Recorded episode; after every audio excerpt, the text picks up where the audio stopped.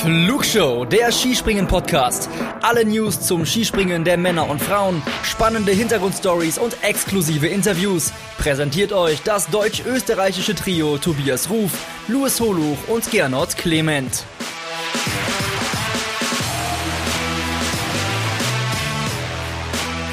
Halbzeit in Planitza. Ja, und plötzlich stehen wir da mit fünf deutschen Medaillen. Also Leute, heute voll bepacktes Programm und drei Goldmedaillen, drei Gesprächspartner. Ich denke, das ist eine sehr ausgewogene Geschichte, die wir euch heute präsentieren können. Und ich habe heute mit dabei zum einen die liebe Uli Gressler. Hi Uli, ich grüße dich. Hallo, schön wieder dabei zu sein mit euch. Ja, wir freuen uns, Uli, und gleich quatschen wir über all das, was in Planitzer passiert ist und haben natürlich unseren Mann, unser Lexikon mit dabei. Louis, hi, ich grüße dich und ja, ähm, du darfst beginnen. Was haben diese Tage mit dir gemacht? Ja, hallo erstmal. Ähm, was haben sie mit mir gemacht? Puh, es war intensiv, äh, das auf jeden Fall. Es war sehr aufregend, sehr spannend und deswegen auch schön, dass wir sehr viel zu besprechen haben in dieser Folge. Also ich kann sagen, ich hatte gestern schon nach dem Mix, hatte ich gedacht, Mensch, morgen Podcast, hab richtig Bock und das hat sich heute auch nicht geändert. Absolut. Hier geht es mir ganz genauso. Ja, ähm, Halbzeit ist natürlich auch immer ein guter Punkt und äh, ein Moment, um so ein bisschen eine Zwischenbilanz zu ziehen. Uli, wie gefällt dir bisher die nordische Ski-WM in Planitzer? Ja, aus deutscher Sicht gefällt sie mir natürlich mehr als nur gut. Äh, da gibt's eigentlich gar nicht mehr viel zu sagen. Da fehlen einem fast die Worte. Es ging jetzt ja auch Schlag auf Schlag. Äh, ich habe schon gesagt, wie Sportlerinnen das überhaupt alles so verarbeiten sollen, gerade die jetzt auch was gewonnen haben. Die haben ja gar keine Zeit, irgendwie mal was sacken zu lassen. Äh, was mir überhaupt nicht gefällt, sind die Zuschauer. Ich habe wirklich gedacht, Planitzer WM, geile Sache. Zuschauer ohne Ende, Stimmung ohne Ende. Und dann gucke ich da hin und du denkst, du bist keine Ahnung wo, also jetzt ohne Böses sein, in Finnland oder irgendwo, wo die Zuschauer nicht so an die Schanze pilgern. Wenn ich sehe, was dann äh, in Lake Placid los war, das finde ich sehr, sehr traurig. Aber ansonsten, naja, gab es auch wieder fragliche Dinge, gerade bei den Männern. Im Einzelwettbewerb mit Lukenball. Das ist immer noch, was irgendwie die Jury nicht gebacken kriegt in meinen Augen. Aber im Großen und Ganzen überstrahlt natürlich aus unserer Sicht jetzt, sage ich mal, die Medaillen für Deutschland. Genau, richtig. Also auf Thema Juryentscheidungen und wie die Wettbewerbe gelaufen sind, gehen wir natürlich gleich noch ins Detail. Luis, ich kann mich erinnern, gefühlt, seit wir diesen Podcast machen, und das ist jetzt auch schon eine Zeit her, hast du als Fan, bekennender Fan von Planitzer auf diese WM hingefiebert. Du hast gesagt, boah Leute, das wird das Event schlechthin. Wir blicken zurück auf eine, äh, ich bleibe jetzt mal in unserer Podcast-Historie und blicken zurück auf die WM in Oberstdorf ohne Zuschauer, ganz bitter. Dann natürlich Olympische Spiele in Peking, haben wir viel drüber gesprochen, hat nichts mit dieser Großereignis Atmosphäre zu tun, die wir wollten. Du und Planitza, das ist große äh, Skisprungliebe. Jetzt diese Tage, die wir sehen, bist enttäuscht?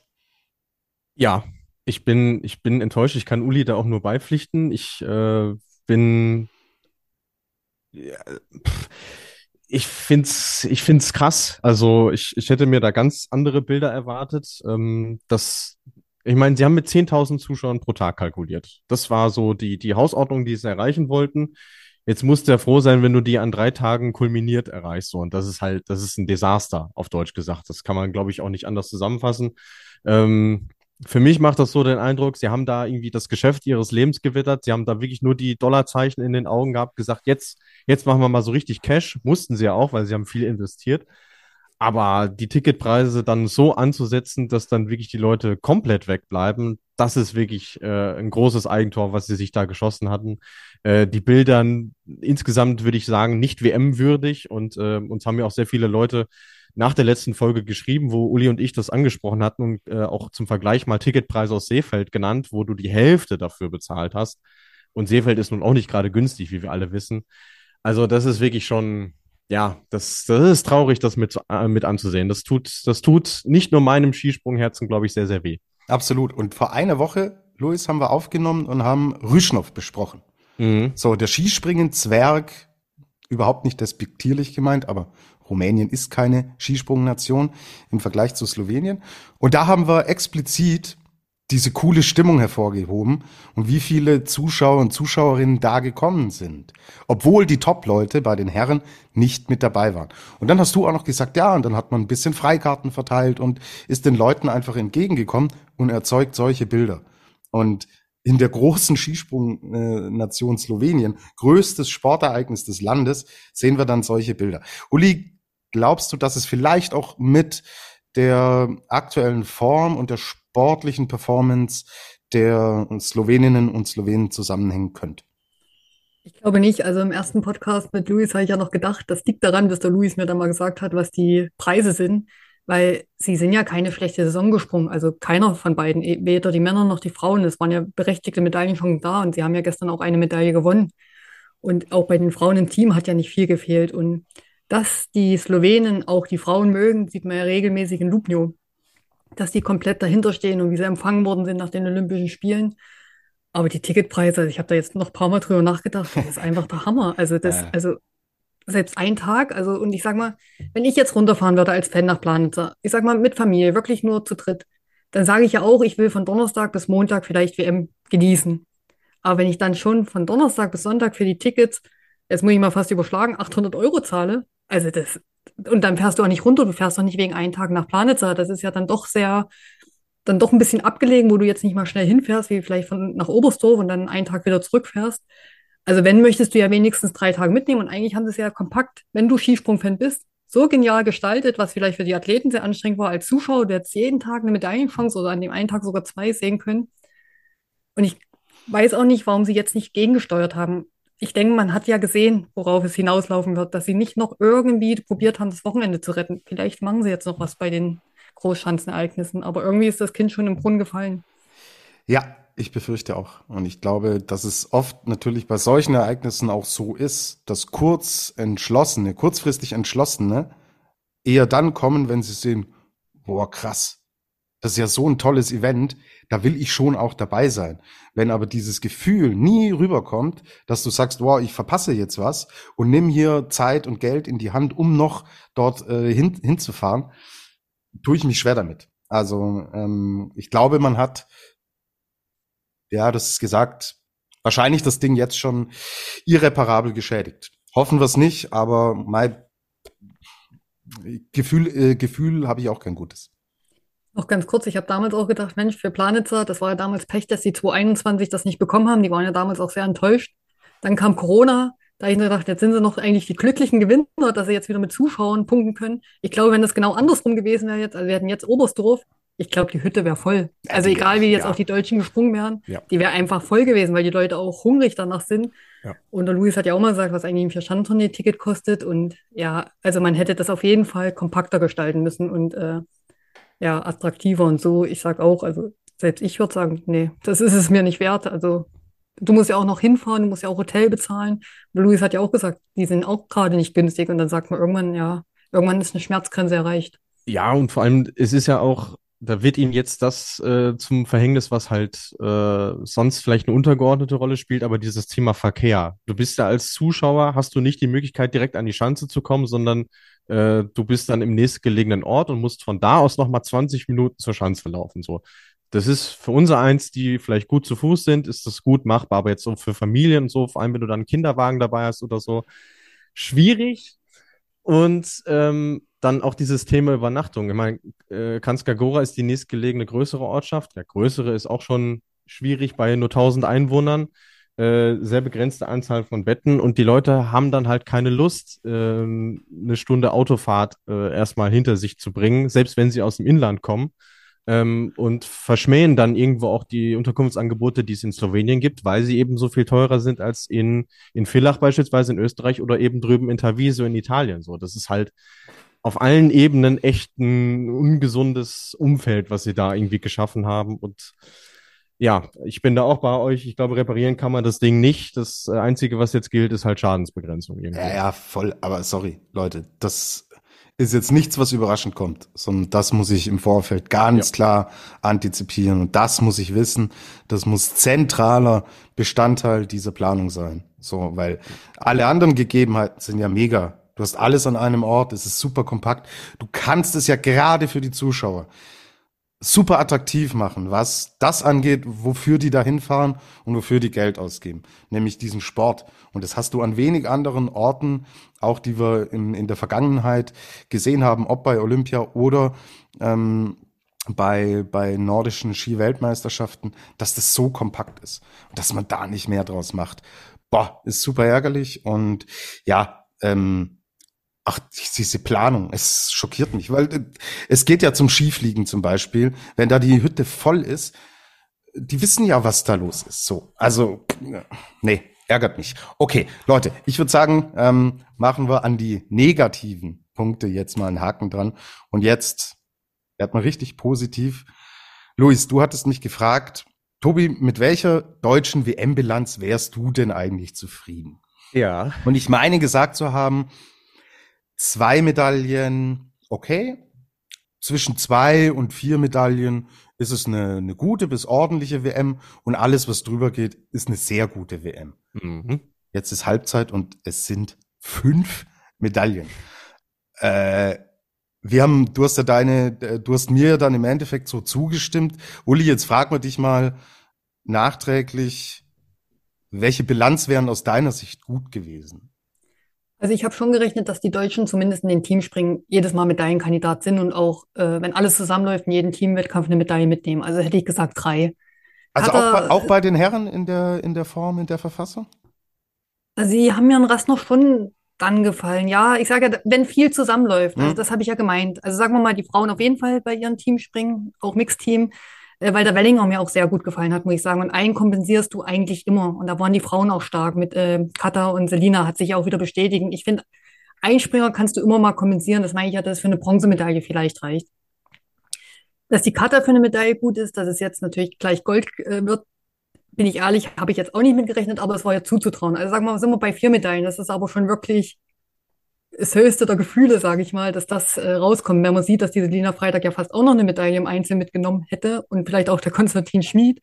Also es ist schon Wahnsinn. Also egal, was jetzt noch auf der großen Schanze passiert, ich glaube, das Glück haben sie auch schon komplett ausgeschöpft und ihr können, äh, dann sollten sie nicht traurig sein, aber ich traue jetzt natürlich gerade auch den Andreas Wellinger und auch der Katharina Althaus, die sind jetzt, glaube ich, in so einem Flow. Die haben jetzt, die Katar möchte gleich auch die vierte Medaille mit nach Hause nehmen, natürlich am besten die goldene ich glaube, da ist noch vieles möglich bei den beiden. Und natürlich jetzt auch im Team, weil die Deutschen haben sich jetzt reingesprungen.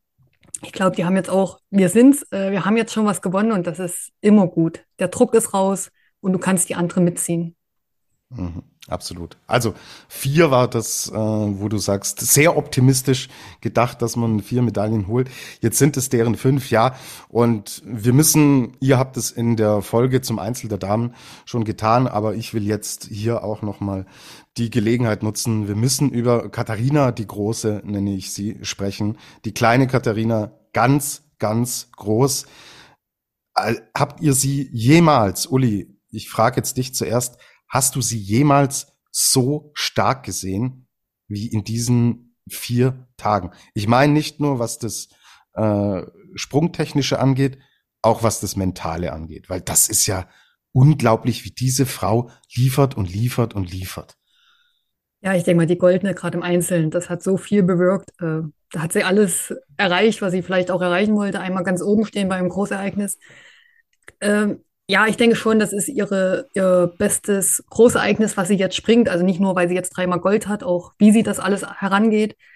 Aber ich muss sagen, Katha hat auch wirklich irgendwo auch das Glück gehabt, so einen langen Weg gehen zu dürfen. Ne? Sie war schon mit 13 bei uns dabei, da war ich ja schon, keine Ahnung, 23, 25. Sie war relativ früh im Weltcup dabei, sie war relativ früh bei den ersten Großereignis dabei. Sie hatte schon die Chance im Mixteam, wo sie damals auch schon Gold gewonnen hat. Also bei ihr ist es wirklich, sie hat auch alle äh, alle Vorteile, die sie hat, hat sie jetzt auch optimal nutzen können. Sie ist in Oberstdorf groß geworden, wo die Schanzen vor der Haustür stehen. Sie wurde immer gut gefördert und natürlich ihr Können jetzt auf jeden Fall, aber bei ihr spielt jetzt alles zusammen und das zeigt sie jetzt bei der WM nochmal ganz explizit. Also ich traue ihr das auch zu, dass sie jetzt wirklich auf der Großen noch die Goldene mitnimmt. Und was ihr großer Vorteil ist, und das macht gerade keine andere so gut wie sie, den Telemark setzen, auch in den weiten Bereichen sind wir ehrlich, das Mixteam hat sie gestern entschieden mit ihrer, ja, mit ihrer Haltungsnote. Also die hat da, glaube ich, elf, zwölf Punkte in dem Durchgang nur mit der Haltung abgenommen, weil die anderen wirklich schlecht gelandet sind, muss man sagen. Und sie ist aber überragend gut gelandet und die Kampfrichter haben es endlich mal auch so bewertet. Mhm. Man, man hätte, glaube ich, sogar mal eine 20 geben können, bin ich jetzt mal dafür in dem beiden Bereich, weil sie springt so sauber, sie hat gleich die Arme dran, da ist kein Makler, der Telemark war sauber. Das hätte sie jetzt vielleicht zur abschließenden Krönung noch verdient, aber die ist ja noch auf der großen, vielleicht würdigen sie das nochmal dann so. Genau, heben wir uns die 20 noch auf. Was mich da interessiert jetzt, ähm, Katharina Althaus ist ja äh, im Vergleich jetzt auch zu anderen Spring Springerinnen, im Vergleich auch zu dir zum Beispiel, relativ klein. Ähm, diese, ist es, ist es dann in dem Fall, kommt ihr da die Statur zugute, dass sie eben unten in diesem hohen Weitenbereich auch den Telemark setzen kann? Nimm, nimm uns mal mit. Also das haben wir schon immer gesagt, bei den Frauen sind ja doch relativ viele klein. Ähm, ich glaube, deswegen funktioniert auch der Eva Pinkelnick ihr Sprungstil gerade so. Ich glaube, wenn das eine größere so springen würde, das würde gar nicht funktionieren mit den Drehmomenten. Und ich sage immer, wenn eine große Springerin, also gerade auch damals Karina Vogt, äh, das schafft, und sie hat ja dann auch einen guten weiten Bereich gut gesetzt, höher anzuerkennen ist jetzt vielleicht schwierig zu sagen, aber das ist für einen großen oder größere Athletin oder Athleten schon nochmal schwieriger, weil es muss viel, viel mehr noch in den Sprung passen. Eine kleine Athletin kann auch mal einen Sprung oben noch mal ein bisschen anders drehen, weil die Rotation eben nicht so extrem ist. Macht das ein großer Athlet wie Andreas Wellinger, da ist der Sprung dahin. Also deswegen habe ich auch vorhin gesagt, wie Andreas Wellinger gerade springt, das kann man gar nicht hoch genug anerkennen. Das war damals schon Lati, wo er ja zweimal knapp an Kraft, sage ich mal, gescheitert ist und in Anführungsstrichen nur Vize geworden ist.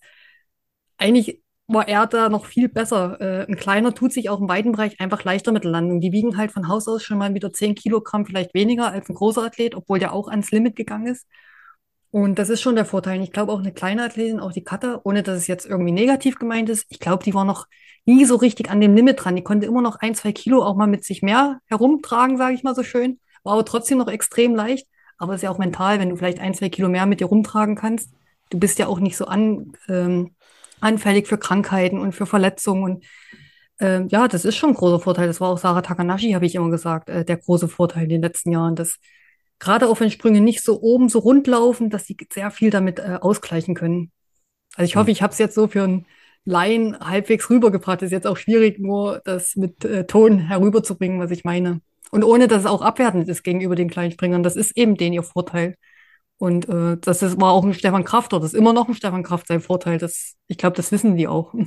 Klar, aber ich glaube, wir sind uns auch alle einig, äh, also ich, ich äh, hab's, hab's sehr gut verstanden, dass das natürlich nicht automatisch bedeutet, je kleiner, desto besser. Wir haben eine Sarah Marita Kramer gesehen, die im letzten Jahr alles äh, zerlegt hat auf den Schanzen und die ja auch eine andere Statur jetzt zum Beispiel hat. Muss man als größere Athletin, dazu vielleicht äh, abschließend, muss man dann gerade in diesen Bereichen auch gezielt mehr investieren. Ich vergleiche es mal mit anderen Sportarten. Ein äh, kleinerer Tennisspieler muss mehr den Aufschlag trainieren oder mehr seine Fähigkeiten am Netz im Endeffekt, äh, wie er sich bewegt, wie er sich positioniert, wie, äh, wo stehe ich. Ähm, muss ein kleinerer Tennisspieler mehr dran arbeiten als ein größerer Tennisspieler, der von Natur aus mehr Anlagen mitbringt. Oder denkt an Basketball, wo natürlich ein zwei Meter Mann, eine zwei Meter Frau in vielen Bereichen Rebound, nur als Beispiel, größere, äh, natürlich Vorteile hat im Vergleich zu einem anderen, der dann mehr investieren muss. Muss man mehr investieren, was Trainingsumfang und Trainingsart angeht? Also ich glaube, vielleicht nicht am Trainingsumfang, ich glaube, der ist dann schon gleich, aber was ich schon gesagt habe, auch mit Gewicht. Ich glaube, ein größerer muss da schon noch mal deutlich mehr ans Limit gehen als vielleicht jetzt ein kleinerer Athlet. Und ich denke, ein großer Springer, das auch nochmal jetzt zum Beispiel auf Andreas Wellinger ähm, oder auch auf Karina Vogt, äh, die Großen müssen technisch einfach viel, viel sauberer springen. Die können sich einfach oben nicht so viele Fehler äh, erlauben, weil natürlich die Skier auch länger sind und alles, was länger ist, ist natürlich schwerer irgendwie in die richtige Richtung zu bringen. Man muss ja nur mal eine Holzlatte tragen. Vielleicht kann man es so erklären auf der Schulter. Da kann man mal schwenken, wenn die kurz ist. Hast eine lange Holzlatte, musst du schon viel mehr aufpassen, dass du ja. nirgends dran stößt. Das jetzt mal so bildlich vielleicht rüberzubringen für den Zuschauer und Zuhörer vor allem. Ähm, das denke ich schon. Also das, aber jetzt nicht, nicht am Trainingsumfang, das glaube ich nicht. Und es ist ja immer der Vorteil in jeder Sportart. Äh, das sind die Gegebenheiten, die dir so mitgebracht worden sind ich habe schon ein paar Mal gesagt, ich habe ja auch viele andere Sportler kennengelernt, die extrem ehrgeizig, extrem fleißig waren, aber einfach im Kindesalter die falsche Sportart sich entschieden haben, wo ich gesagt, oder wo man gesagt hätte, Mensch, wäre der Ruderer geworden oder Langläufer oder Sprinter, da hat er alles gewonnen mit seinem Fleiß. Das ist leider manchmal, manchmal ist gar nicht so schlecht, wenn vielleicht in den Schulen gegangen werden würde und sagen würden, pass auf, du musst das nicht machen, aber laut körperlicher Voraussetzungen und wenn du das möchtest, könntest du in der und der Sportart vielleicht mal richtig, richtig gut werden. Ich glaube, viele, die dann erwachsen worden sind, wären dankbar gewesen. Das heißt nicht immer automatisch, dass man dann da gut wird. Es gibt auch viele, die nicht als Talent verschrien waren und trotzdem alles gewonnen haben. Klar, wie der Andreas Wank äh, in Teamspringen oder auch Severin Freund war jetzt vielleicht auch nicht das Jahrhunderttalent. Also das ist ja nicht immer dann, oder ich glaube auch eine Karina Vogt war jetzt von der ganzen Statur und hatte ja auch um ein Gewicht zu tun und die hat trotzdem alles gewonnen. Aber ich glaube, manche wären schon dankbar gewesen, wenn da einfach mal die richtige Richtung äh, vielleicht darauf hingewiesen worden wäre. Okay, super. Gut, Luis, dann äh, lass uns, wenn wir schon beim Teamspringen sind, drüber sprechen. Aufstellung hat sich im Endeffekt von selbst ergeben. Fandest du es auch von der ähm, Positionierung richtig gewählt? Wir haben ja zum Beispiel gesehen, dass Norwegen beispielsweise einen anderen Ansatz ge gewählt hat. Die haben mit Anna Odine Ström ihre vermeintlich beste Dame gleich an den Anfang gesetzt, um zu sagen, wir wollen attackieren, um dann im Endeffekt gleich ähm, die anderen unter Druck zu setzen. Äh, du sprichst jetzt vom Mixteam springen. Vom Mixteam, ja. Ah, okay, genau. okay. Ich war gerade noch beim, beim Damen. Nein, nein, nein, nein, nein, nein. Okay. Wir sind beim Mixed, sorry. Okay, gut. Ja, äh, ähm, ja doch, unterm Strich hätte ich es tatsächlich genauso gemacht. Ähm, auch äh, auf Seiten der Norweger tatsächlich, weil sie haben Ström ja im Teamspringen als Schlussspringerin ausprobiert. Da haben sie gesehen, okay, vielleicht der Druck dann doch ein bisschen zu groß. Und dass man dann als Team Deutschland äh, mit Selina Freitag dagegen hält, äh, finde ich richtig, auch wenn das natürlich ähm, in so einem wichtigen Springen auch auf dem Niveau ähm, klar ein kleines Risiko ist. Aber sie hatte natürlich schon aus Peking äh, letztes Jahr schon die Vorerfahrung. Sie wusste, was auf sie zukommt und dementsprechend ähm, war das kalkuliertes Risiko, aber äh, genau eins, was ich auch gegangen wäre, ja. Mhm, genau. Also, Selina Freitag beginnt und sie ist wahnsinnig stabil. Also müssen wir, glaube ich, auch echt ein großes Lob an sie rausschicken. Es ist ihr zweites Großereignis, die erste WM. Ähm, ja, die, diesem Druck standzuhalten. Wie ist es denn in so einem Team, Uli? Nimm uns mit. Da springt man ja nicht nur jetzt für sich selber und äh, wenn es nicht klappt, klappt's nicht, okay, muss ich für mich selbst mit fertig werden. Wie ist es denn im Team. Geht, geht man anders ran? Ist, es, ist der Druck höher? Mal, mal so zu fragen.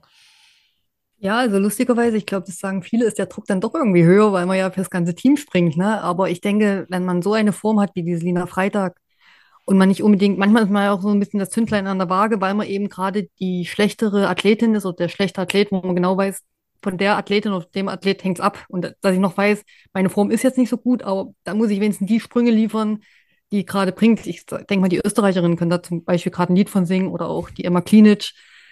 Aber wenn du so ein Niveau hast, gerade wie die Lina und auch die Kata, ich glaube, dann machst du dir da gar nicht so Gedanken. Und dann haben ja die Jungs, wusstest ja auch, die sind in der Topform. Ich glaube, das Mixteam, das war fast so, ja, Selbstläufer nicht. Man hat es ja gesehen, dass es dann doch erst ziemlich zum Schluss entschieden worden ist.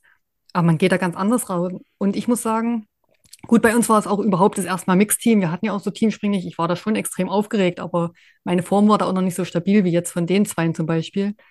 Und äh, was der Luis gesagt hat, also ich finde auch, manchmal ist der Starterin eigentlich auch eine ganz schön große Bürde, weil der Druck, weil wenn die erste Springerin oder der erste Springer gut springt, das macht schon was fürs Team. Sag ich mal, auf Deutsch verkackt er jetzt schon uh, dann ist schon natürlich auch ganz schön was. Also das ist nicht immer, also die Startspringerin, wenn du so in der Mitte verpackt wirst, dann fällt das nicht so auf, ne? Wenn du ja. vielleicht einen schlechteren Sprung hattest, dann ist noch viel möglich. Aber also ich bin ja auch einmal zum Anfang gestartet da im Bredazzo, das war schon enormer Druck, fand ich. Das hat auch selbst die Karina mal gesagt, dass sie lieber dazwischen springt als äh, danach. Und die Startaufstellung, früher war das ja wirklich so gesetzt, die schlechteren zuerst und dann die besseren das ist ja jetzt eh eine richtige Pokerrolle geworden, weil du nicht weißt, was machen die anderen Nationen. Wenn du Pech ja. hast, in der ersten Gruppe alle Guten und du hast deine schlechtere gesetzt und genauso andersrum. Also es ist gar nicht mehr so ohne. Mhm. Ja, interessant. Gerne los. Ich, ich fand gestern äh, war bei Österreich halt äh, das schon das Paradebeispiel für genau dieses Phänomen, weil die sind von Anfang an hinterhergesprungen. Sie hatten nach dem ersten Sprung von Chiara Kreuzer waren sie noch relativ dicht dran am Podest. Das waren, glaube ich, vier, fünf Punkte oder sowas in der Gegend. Und von da an ging es dann aber nur noch weiter zurück. Und äh, ich glaube, die wussten auch zur Halbzeit schon, also da brauchen sie echt ein halbes Weltwunder, um da noch eine Medaille zu holen. Ja. Mhm. Absolut. Was ja sehr überraschend kommt, weil ich glaube, es gab sehr viele, die Österreich gerade im Mixed sehr, sehr weit vorne gesehen haben. Ja, da, da lacht er nur. Aber gut, äh, über, über Tippspiel sprechen wir, sprechen wir später. Da haben wir uns bislang nur, ja, punktuell mit Ruben bekleckert. So, also, Selina Freitag, Karl Geiger, Katharina Althaus, Andreas Wellinger gewinnen die Goldmedaille. Es ist die fünfte in Folge. Mhm. Warum ist Deutschland im Mixed so gut? Ähm, ich würde sagen, sie profitieren schon von dieser Team Teamdynamik auf jeden Fall auch. Also bei so vielen Titeln in Folge ist es ja auch kein Zufall mehr, weil ähm, du da Leute einfach dabei hast, die zu Großereignissen verlässlich ihre Topleistungen bringen. Äh, Grüße und Shampoo gehen raus an Karl Geiger vor allem, der das in den letzten Jahren wirklich ja perfektioniert hat quasi. Ähm, und Katharina Althaus natürlich äh, gerade bei dieser WM insbesondere auch. Und äh, wenn sie jetzt auf der Großschanze noch das vierte Gold holt, ist es ja auch ein Rekord. Das hat vorher noch niemand geschafft. Und die nordische Ski-WM gibt es ja auch nicht erst seit gestern, muss man ja auch sagen. Ähm, ja, ich, ich meine, ich glaube, noch krasseres Zeugnis davon, warum das eigentlich so gut funktioniert hat, war vor zwei Jahren in Oberstdorf. Weil erinnert euch, die Saison der deutschen Damen seinerzeit war nicht gut. Und sobald es da jemanden gibt, der, der sie mitzieht, stimmungstechnisch und auch sprungtechnisch, ähm, sobald der Druck auf mehrere Schultern verteilt ist, äh, funktioniert das da offensichtlich besser als in anderen Nationen, wo, ja, ich meine, jede hatte da irgendwie so ihre Bürde. Norwegen, ähm, Granerüth, glaube ich, hat mal einer auf Twitter geschrieben, der beste Skispringer, der noch nicht Weltmeister geworden ist. Ähm, Slowenien natürlich auch extremer Druck. Heim-WM, Einzelwettbewerbe liefen nicht so wie geplant. Die mussten jetzt auch liefern und Österreich ist dann nochmal ein Sonderfall. Also von daher lief da auch sehr vieles zusammen für die deutsche Mannschaft. Also ich muss auch sagen, außer 2013, wo meine Wenigkeit dabei war, haben sie immer Gold gewonnen. Äh, 2013 war es so, da ist auf einmal die Kera Kreuzer, also damals äh, Hölzel noch und die Ito überraschend auf einmal sehr, sehr stark gesprungen, die Mixed, also wo gar keiner so mit denen gerechnet hat. Also die sind damals über sich herausgewachsen. Das war so ein Paradebeispiel, wo wir dann in Anführungsstrichen nur Bronze gewonnen haben. Könnte auch an mir gelegen haben, man weiß es nicht. äh, nein, jetzt Spaß beiseite. Und ich glaube, der große Vorteil von den Deutschen war wirklich, dass jedes Team es nie geschafft hat, wirklich mal zwei gute Männer und zwei gute Frauen hinzukriegen. Das war auch irgendwo der Riesenvorteil. Gestern die Slowenen, da hast du gedacht, Mensch, was, die haben Zaubersprünge hingelegt für mich, beide Männer, auch die äh, Krishna und dann genau die Emma und die hätte nicht mal über sich herauswachsen müssen, die hätte, sag ich mal, normal Skispringen müssen in ihren Verhältnissen. Klar hat sie noch viel Pech gehabt im zweiten Durchgang, muss ich auch wirklich mal äh, sie schützen, die Hand darüber halten. Normalerweise hätte das Slowenien gestern machen müssen, wenn wir mal ehrlich sind, so wie die gezaubert haben, alle, alle Mann. Aber die hatten wirklich den Vorteil, die Deutschen auch. Es war, jede Nation hat immer irgendwie, wo ein, sag ich mal, fast Totalausfall war. Auch gestern mein Österreicher, der Jan Hörl, der ist ja komplett, äh, sag ich mal, für sein Niveau unterirdisch gesprungen, ohne das jetzt abwerten zu meinen. Und das war wirklich so, das kam, lief halt den Deutschen auch jedes Mal zu dem Mixteam rein. Das muss ja, man ja. wirklich mal sagen. Äh, voll. Und Slowenien ist ja das super Beispiel, weil das Problemkind, das war, war Nika Krishna.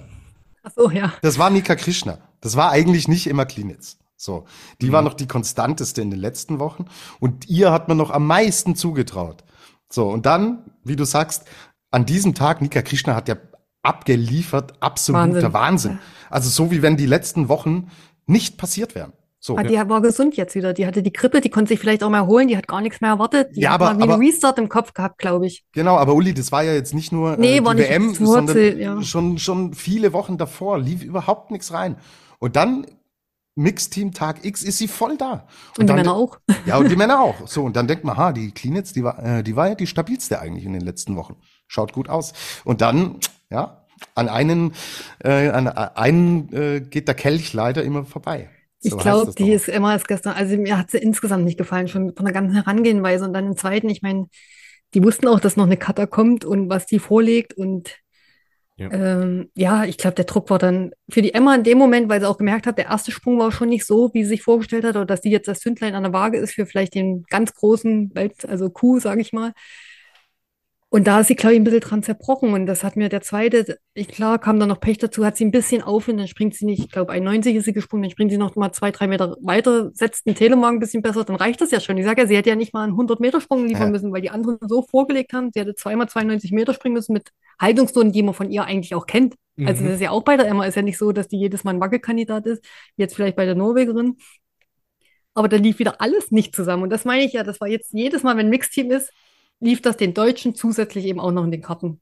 Und das ist ja auch gut so. Also Und die Slowenen wussten sehr genau, mit was für einer Bilanz sie in dieses Mixteam gegangen sind. Also denen hat man immer zugetraut, bei Weltmeisterschaften genau in dem Wettbewerb eine Medaille zu holen. Und bis gestern war halt nichts, weil immer irgendwas nicht gepasst hat. Und ähm, ne, ich sag mal, mit stärkeren äh, Österreichern wäre das gestern vielleicht auch nochmal eng geworden, aber ich glaube, wir brauchen uns nicht darüber unterhalten, dass das sowas von verdient ist, dass sie jetzt endlich ihre erste äh, Medaille in diesem Wettbewerb haben. Ja.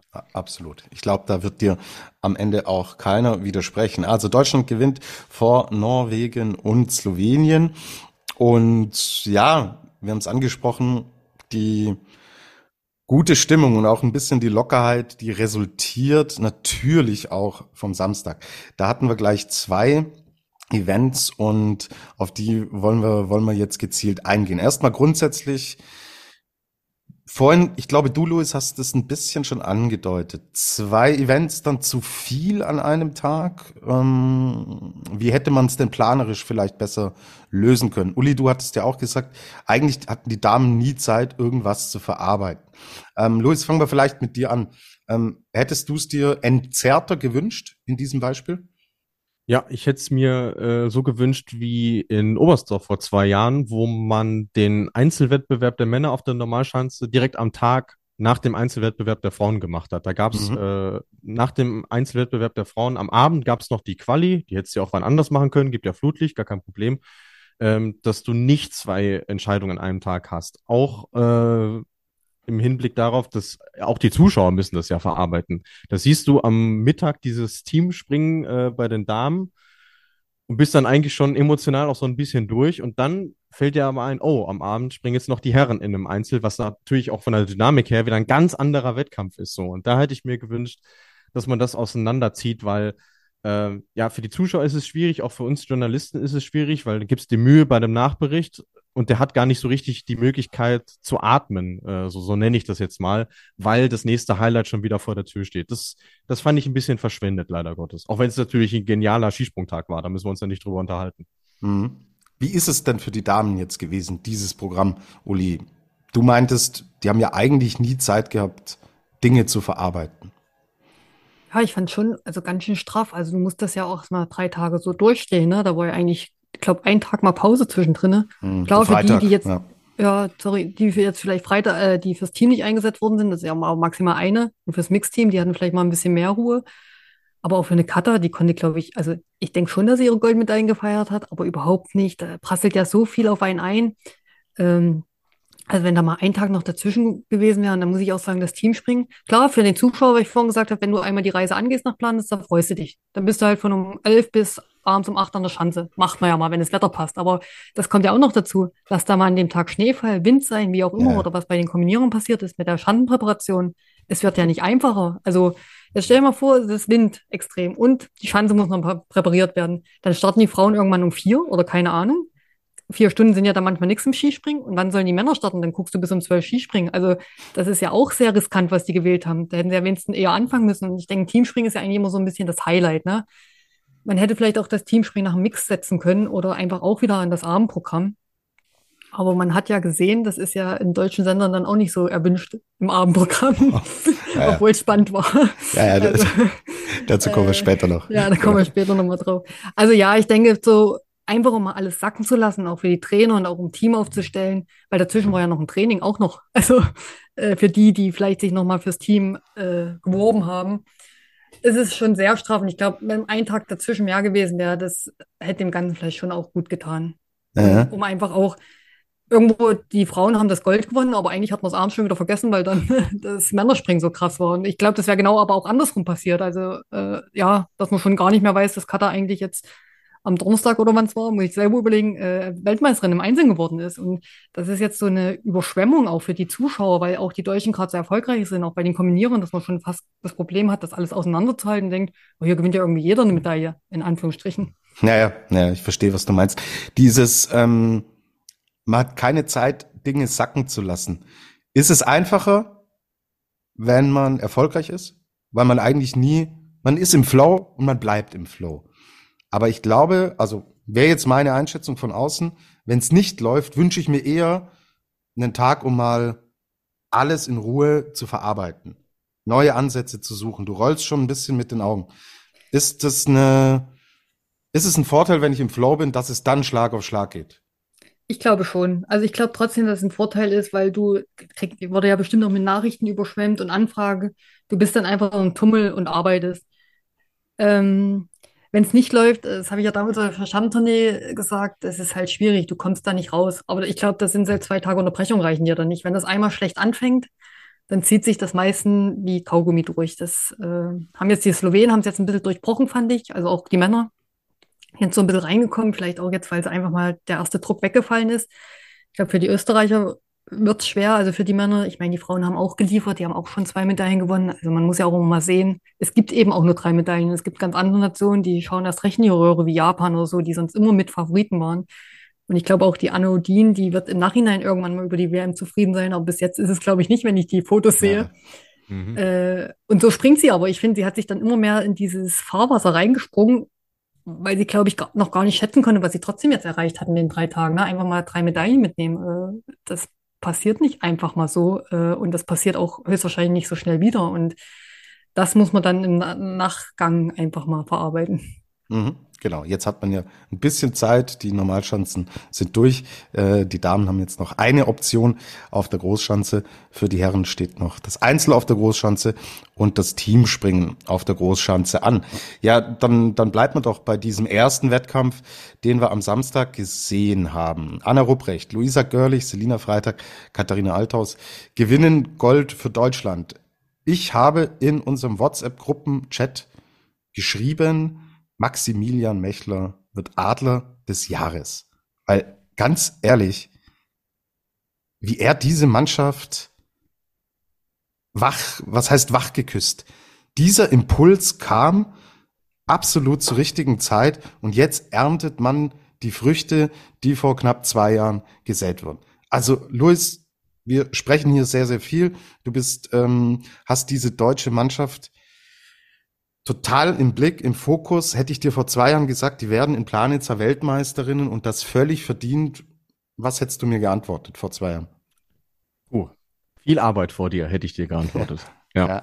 Aber äh, ja, deswegen äh, war ich auch direkt großer Fan dieser, dieses Vorschlags. Ich glaube, es äh, könnte schon ein kleiner Spoiler auf unsere Saison-Rückschau sein, weil äh, viele Alternativen gibt es da nicht. Ähm, wie er es geschafft hat, jetzt gerade im Hinblick auch auf dieses große Ereignis, äh, die Mannschaft so kompakt zusammenzubekommen. Äh, es hatte sich am Einzel schon angedeutet, alle unter den Top 15. Das ist schon mal extrem stark und dann haben sie es auch äh, ja als Team äh, wunderbar zusammengebracht.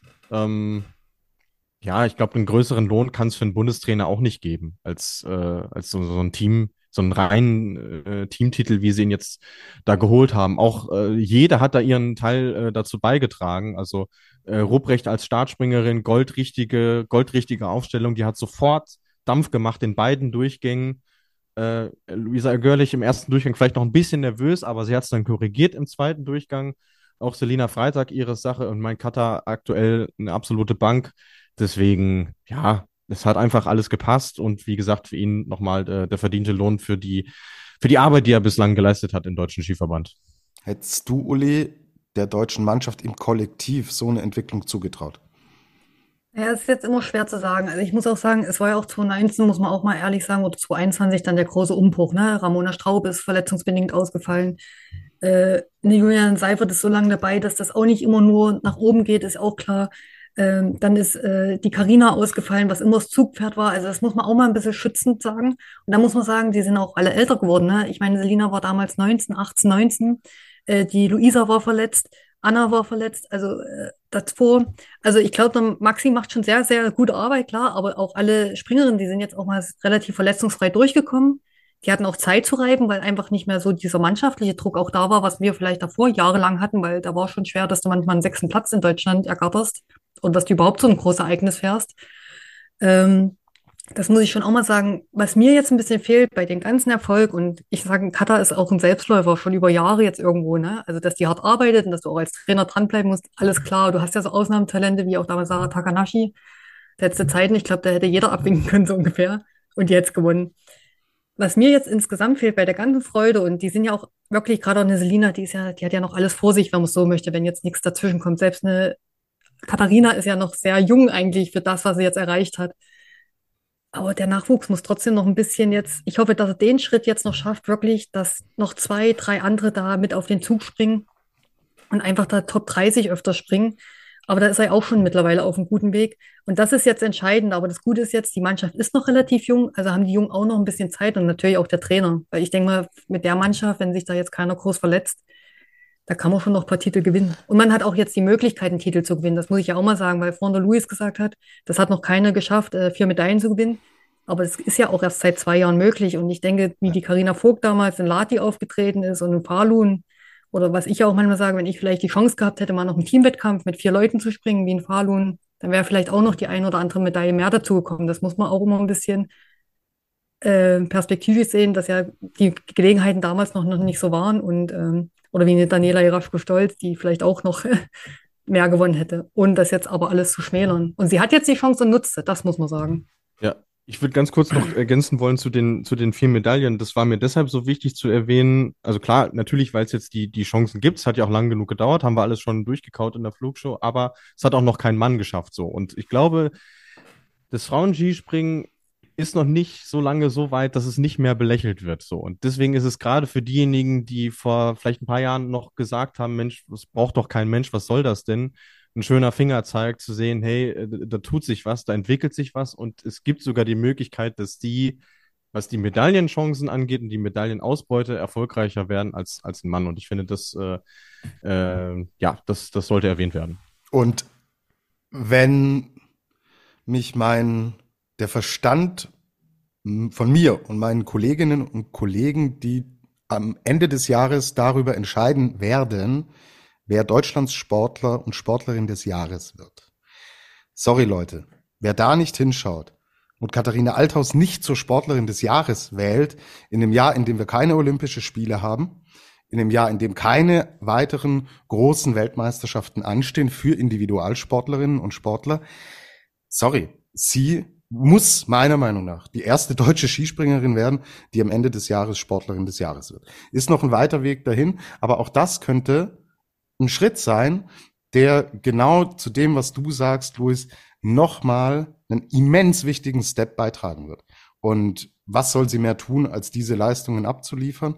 Und das könnte ein guter, wichtiger Knackpunkt sein. Diese Idee Sportlerin des Jahres, die kam mir direkt ähm, am Sonntag, deswegen wollte ich sie hier unbedingt unterbringen. Und das wäre natürlich gerade für das Skispringen der Damen eine, eine überragende Geschichte, wenn dieser Titel dann auch mal an eine Skispringerin gehen würde. Ähm, ich will mit euch jetzt noch kurz, weil auch die Frage kam, auf die anderen Mannschaften schauen, die jetzt mit dabei waren. Österreich. So. Hm, Chiara Kreuzer, Julia Mühlbacher, Jacqueline Seifritzberger, Eva Pinkelnick. Ein Name ist nicht mit dabei. Das ist Sarah Marita Kramer.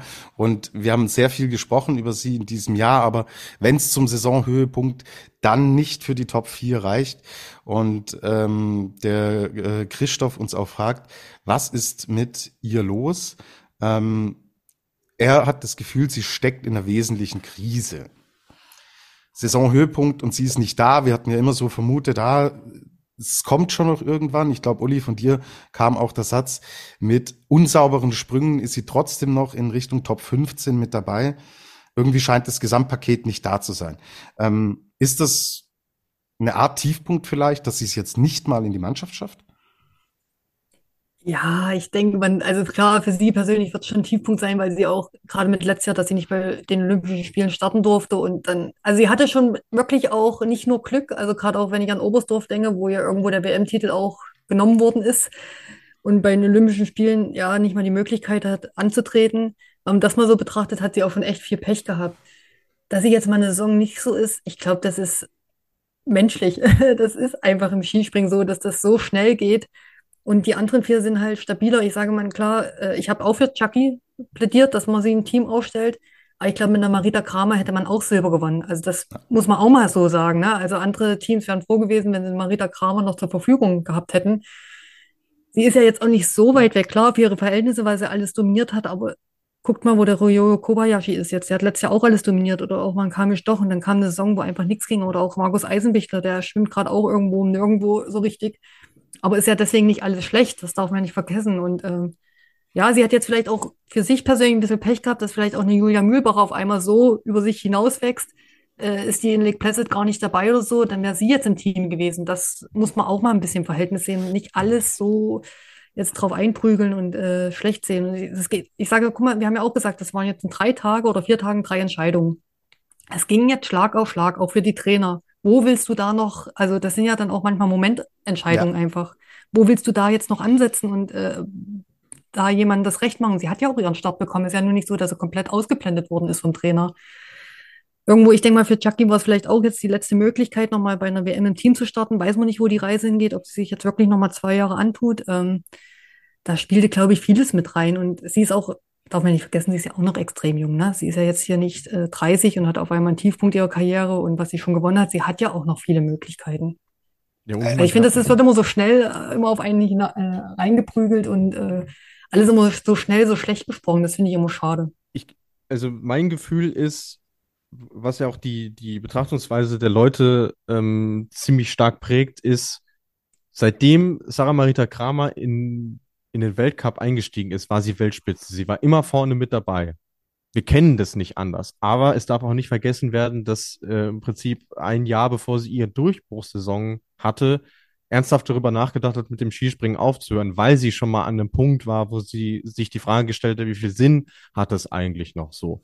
Und ich glaube, deshalb fällt es den Leuten so verprägend auf, dass sie eben so weit hinten ist. Das wäre jetzt was anderes, wenn die vorher zwei, drei Jahre im Mittelfeld rumgesprungen wäre, so um Platz 25 oder so, und es dann aufwärts gegangen wäre. Und ich glaube, das, äh, das darf man äh, zur Einordnung nicht vergessen. Ich bin aber auch bei Uli zu sagen, äh, es war vollkommen richtig, Jacqueline Seifritzberger in diesem Teamspringen aufzustellen, weil du genau wusstest, was du bekommst. Du äh, hast auch eine erfahrene Springerin mit dabei gehabt, was sicherlich in dem Wettbewerb auch nochmal eine äh, wichtige Komponente war. Und auch Jackie hat es mit ihren Leistungen und ihren Verdiensten um das Damen-Skispringen absolut verdient, sich so eine Medaille mit nach Hause zu nehmen.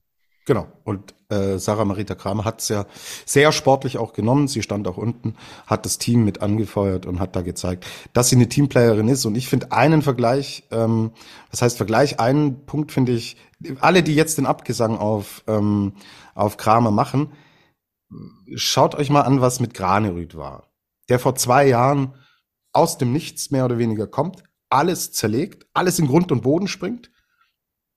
Ein Jahr später fliegt er plötzlich fast rechts auf die Zuschauertribüne, weil er diesen extremen Drall drin hat. Irgendwie will nichts mehr funktionieren. Das Selbstverständnis ist weg. Und wo er jetzt steht, wissen wir alle. So, also Skispringen, Uli, du hast es gesagt, das ist so schnelllebig, das kann dann ich glaube, zu dieser Saison ist nichts mehr, ist nichts mehr zu kitten. Ich glaube, das Ding ist, äh, ist jetzt durch. Das wird sie für sich auch selber wissen. Die Trainer werden es wissen, das Umfeld. Aber wenn man richtig ansetzt, die richtigen Knöpfe findet, mit ihren Anlagen, kann dieses Ding ganz schnell auch wieder in eine andere Richtung kippen. Also, ich glaube, wer den Abgesang macht, der sollte noch mal eine Stimmprobe machen und überlegen, ob das das richtige Lied ist, dass man jetzt auf sie, die ja noch so eine junge Athletin ist, dann tatsächlich auch singen kann. Ja, schauen wir auf die auf die Mannschaft, die sich die Bronzemedaille holt und da ist eine Athletin ganz vorne dran, die jetzt nicht mehr zu den jüngsten und unerfahrensten gehört, aber mir persönlich auch anhand des Saisonverlaufs sehr, sehr gut gefällt.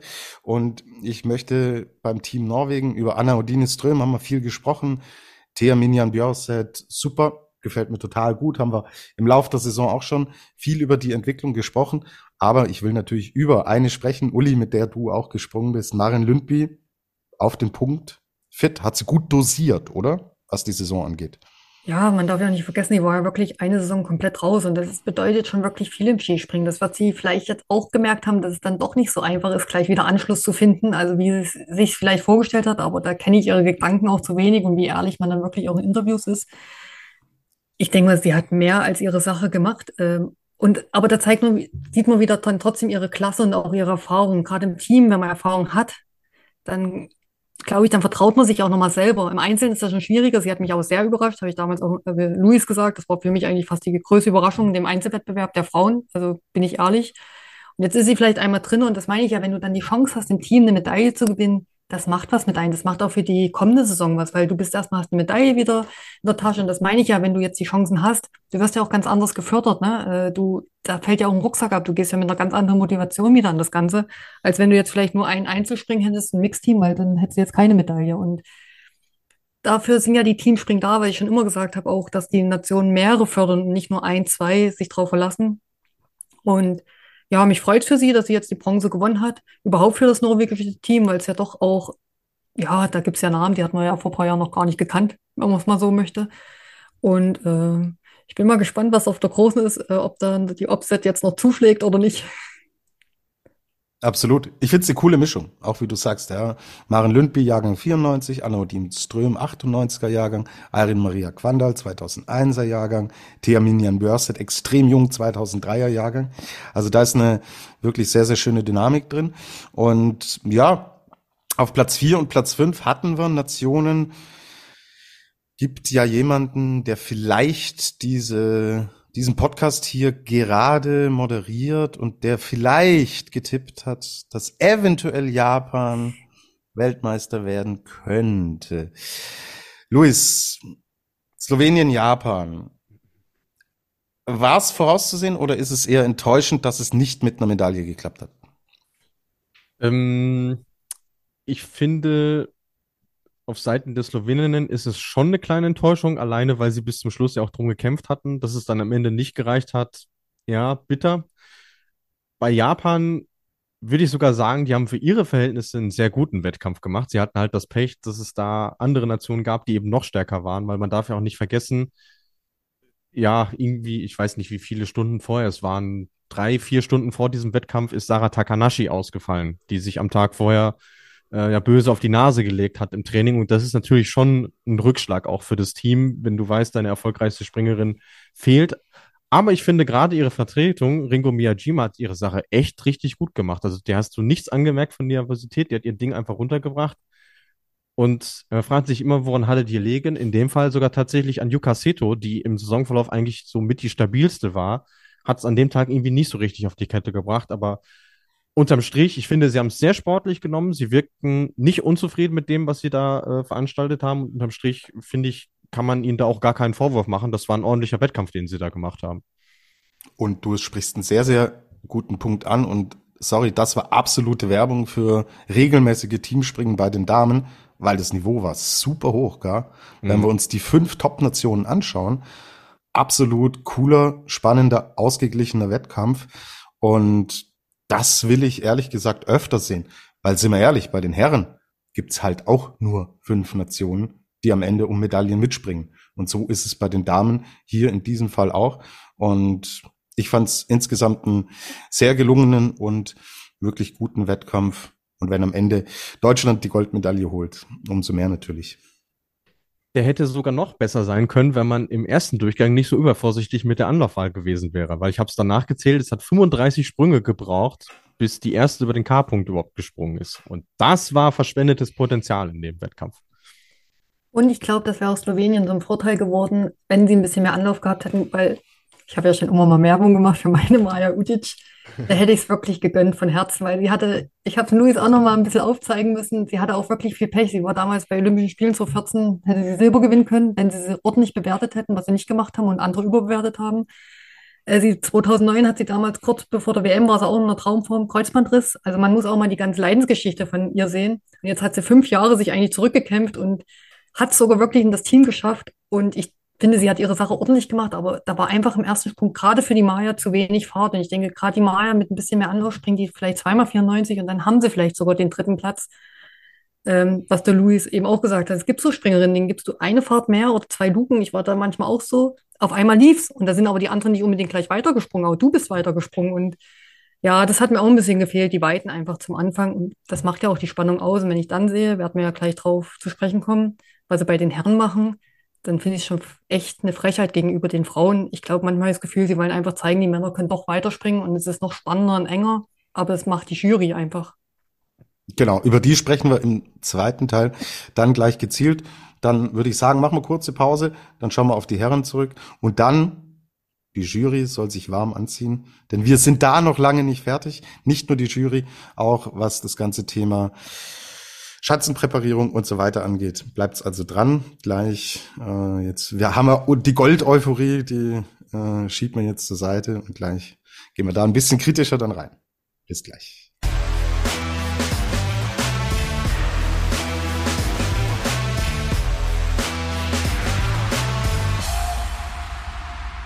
Wir sind zurück bei der Flugshow und es wurde gewünscht, dass wir den Piotr Joua Jubelschrei heute nochmal zum Besten geben. Ich halte mich da ehrlich gesagt zurück.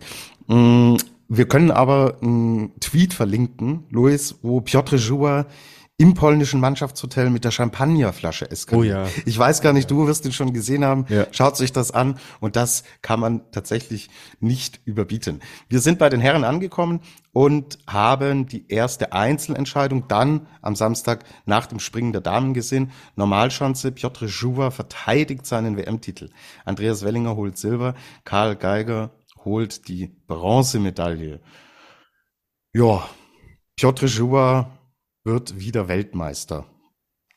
Krass. Äh, dieser Herrenwettkampf, was, was machen wir jetzt denn damit? Ich tue mich ein bisschen schwer in der Moderation, mit was ich anfange, wo fangen wir an, wo hören wir auf.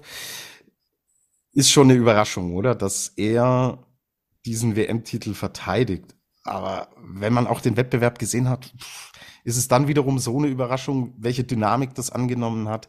Uli, vielleicht mal deine groß, äh, grobe Einschätzung war das, was, was war denn das für ein Springen? Ich, ich habe gesagt, mir war es zu viel, ich bin nicht schlau draus geworden.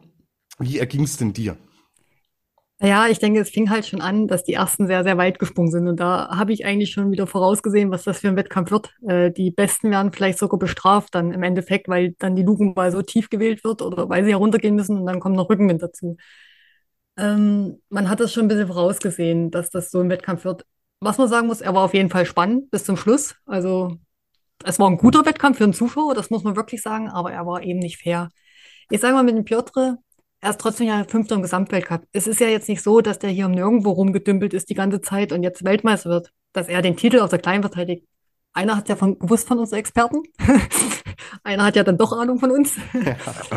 äh, dass der da Weltmeister wird, hätte ich jetzt auch nicht getippt. Und gerade auch nicht nach dem ersten Durchgang, weil es jetzt auch nicht so ein Springen war wie in Seefeld, wo das in äh, David Kubacki gelungen ist von Platz 20 oder wo der Herr. Wenn solche Verhältnisse kommen, dann ist das ja, wo man sagt, okay, das kann noch an so einem Tag passieren, aber an dem Tag, mit den Verhältnissen, auch die da vorne mit rumgesprungen sind, also hätte ich, dass er noch eine Medaille macht, war ja schon eine Überraschung, aber er hat die Gunst der Stunde genutzt seine 105 Meter darunter gesegelt, hat einen Telemark gemacht. Die anderen haben es einfach nicht dann gepackt. Aber ja, er ist jetzt das zweite Mal Weltmeister, also nur Glück kann es dann eben auch nicht sein. Nee, nur Glück kann es nicht sein, aber es läuft, äh, was das Thema Normalschanzen und Weltmeisterschaften angeht, läuft es den polnischen Herren schon sehr, sehr gut rein. Also ich glaube, da kann man sich nicht beschweren. Luis, wir hey, haben Wahnsinn-Ergebnis, was die Polen dahin geliefert haben. Also wenn du weißt, wie schwer auch der Kamil doch, der hat sich an eine Form wieder gesprungen. Wahnsinn. Also gibst du denen noch zwei Haltungspunkte mehr, dann ist er, also das muss man mal überlegen. Nur Haltungsnoten, auch, das ist ja bei den Männern eh extrem eng. Also wer da hätte auch alles Dritter, Zweiter sein können. Also einen halben, halben, halben Punkt weniger bei dem einen, einen halben Punkt bei dem anderen. Auf einmal ist der eine Sechster anstatt Dritter oder so. Das ist schon extrem. Absolut, absolut. Ähm, Luis, dieser, welchen, welchen Stellenwert hat's denn jetzt, äh, dieser Normalschanzentitel bei den Herren? Ähm, ich gönne es jedem, äh, erkenne das absolut an tue mich aber insgesamt ehrlich gesagt ein bisschen schwer, da diese, diese Konkurrenzen auf der Normalschanze bei den Herren ja eigentlich nicht existent sind. Du machst das hm. Ding einmal in Rüschnow, da fährt keiner hin.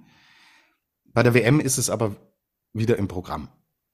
Ähm, wie, wie, wie, welchen Stellenwert hat's denn?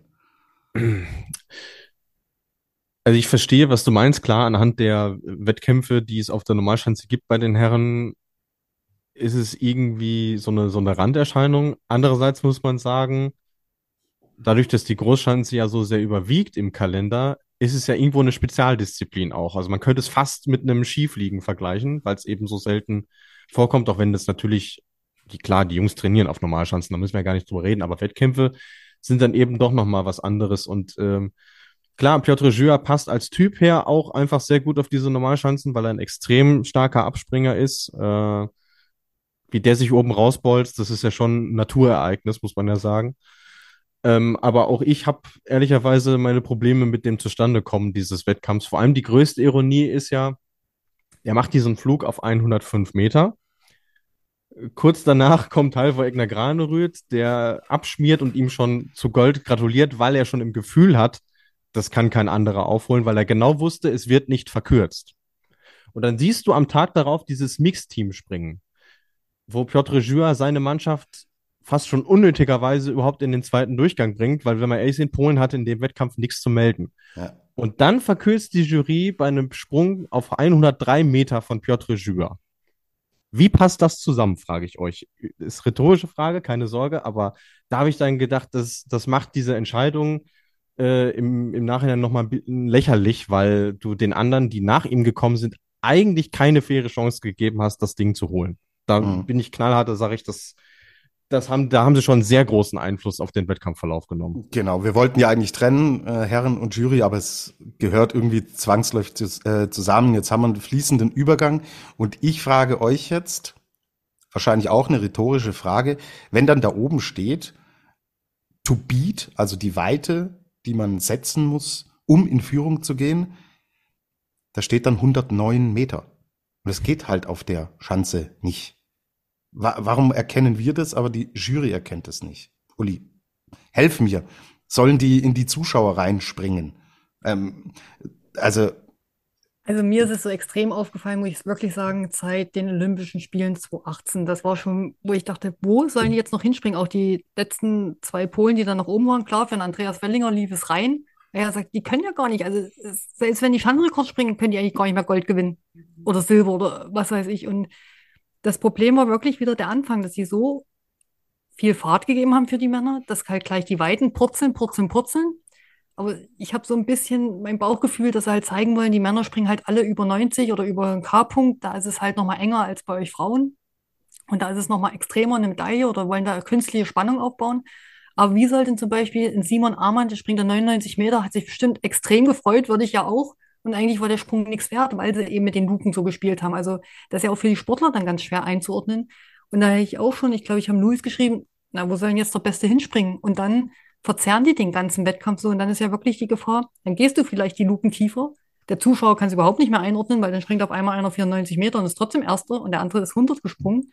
Und das ist, glaube ich, immer noch, obwohl es das ja schon lange gibt mit der Wind- und Gate-Regel, trotzdem immer noch schwer einzuschätzen. Und wenn es dann wirklich so kommt, du gehst runter und auf einmal hast noch Rückenwind, dann hat der Beste gar keine Chance mehr. Also es ist sehr verzerrt und das äh, finde ich sehr, sehr schade. Und sie haben es auch nicht hinbekommen, irgendwie im zweiten Durchgang zu korrigieren und einfach den Mut zu haben, ich fange jetzt tiefer an, dann springen sie eben die ersten nur ihre 90 Meter. Aber sei es denn drum? Ich meine, es geht doch eh um die Besten, die da vorne gewinnen sollen. Und ich habe das auch manchmal schon im Weltcup beobachtet auf Großschan, wo ich denke, die können Glück haben, wenn sich heute keiner verletzt. Wenn dann, was ich noch damals auch kam, ist doch, ich glaube, das war mal in Finnland, der ist eigentlich ins Nix gesprungen. Also das ist ja auch noch, die spielen ja auch mit der Gesundheit der Athleten.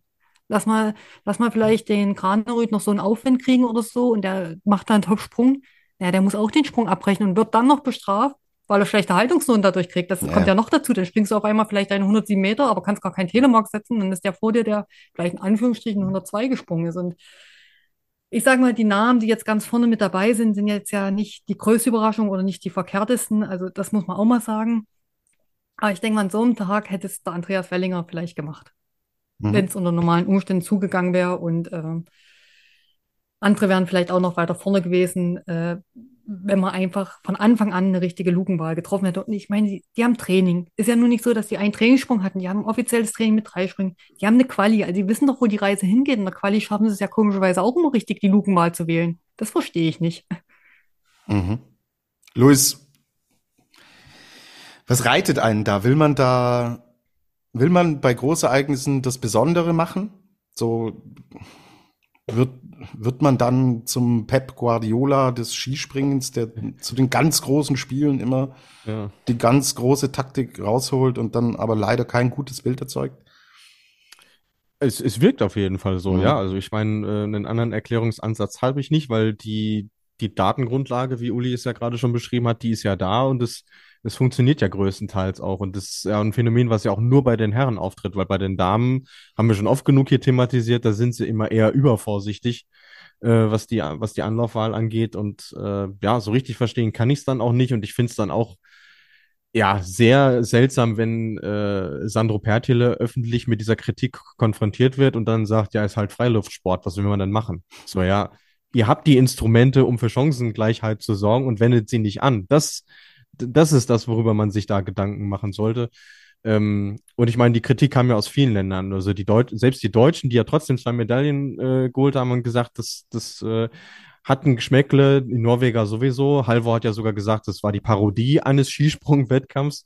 Äh, aus Österreich gab es Kritik, bis die Polen sich dann nicht zu äußern. Geschenkt würden wir auch nicht machen, wenn wir in der Situation wären, ganz klar. Aber ja, also mir gefällt der Umgang damit auch nicht. Also da, da fehlt mir auch äh,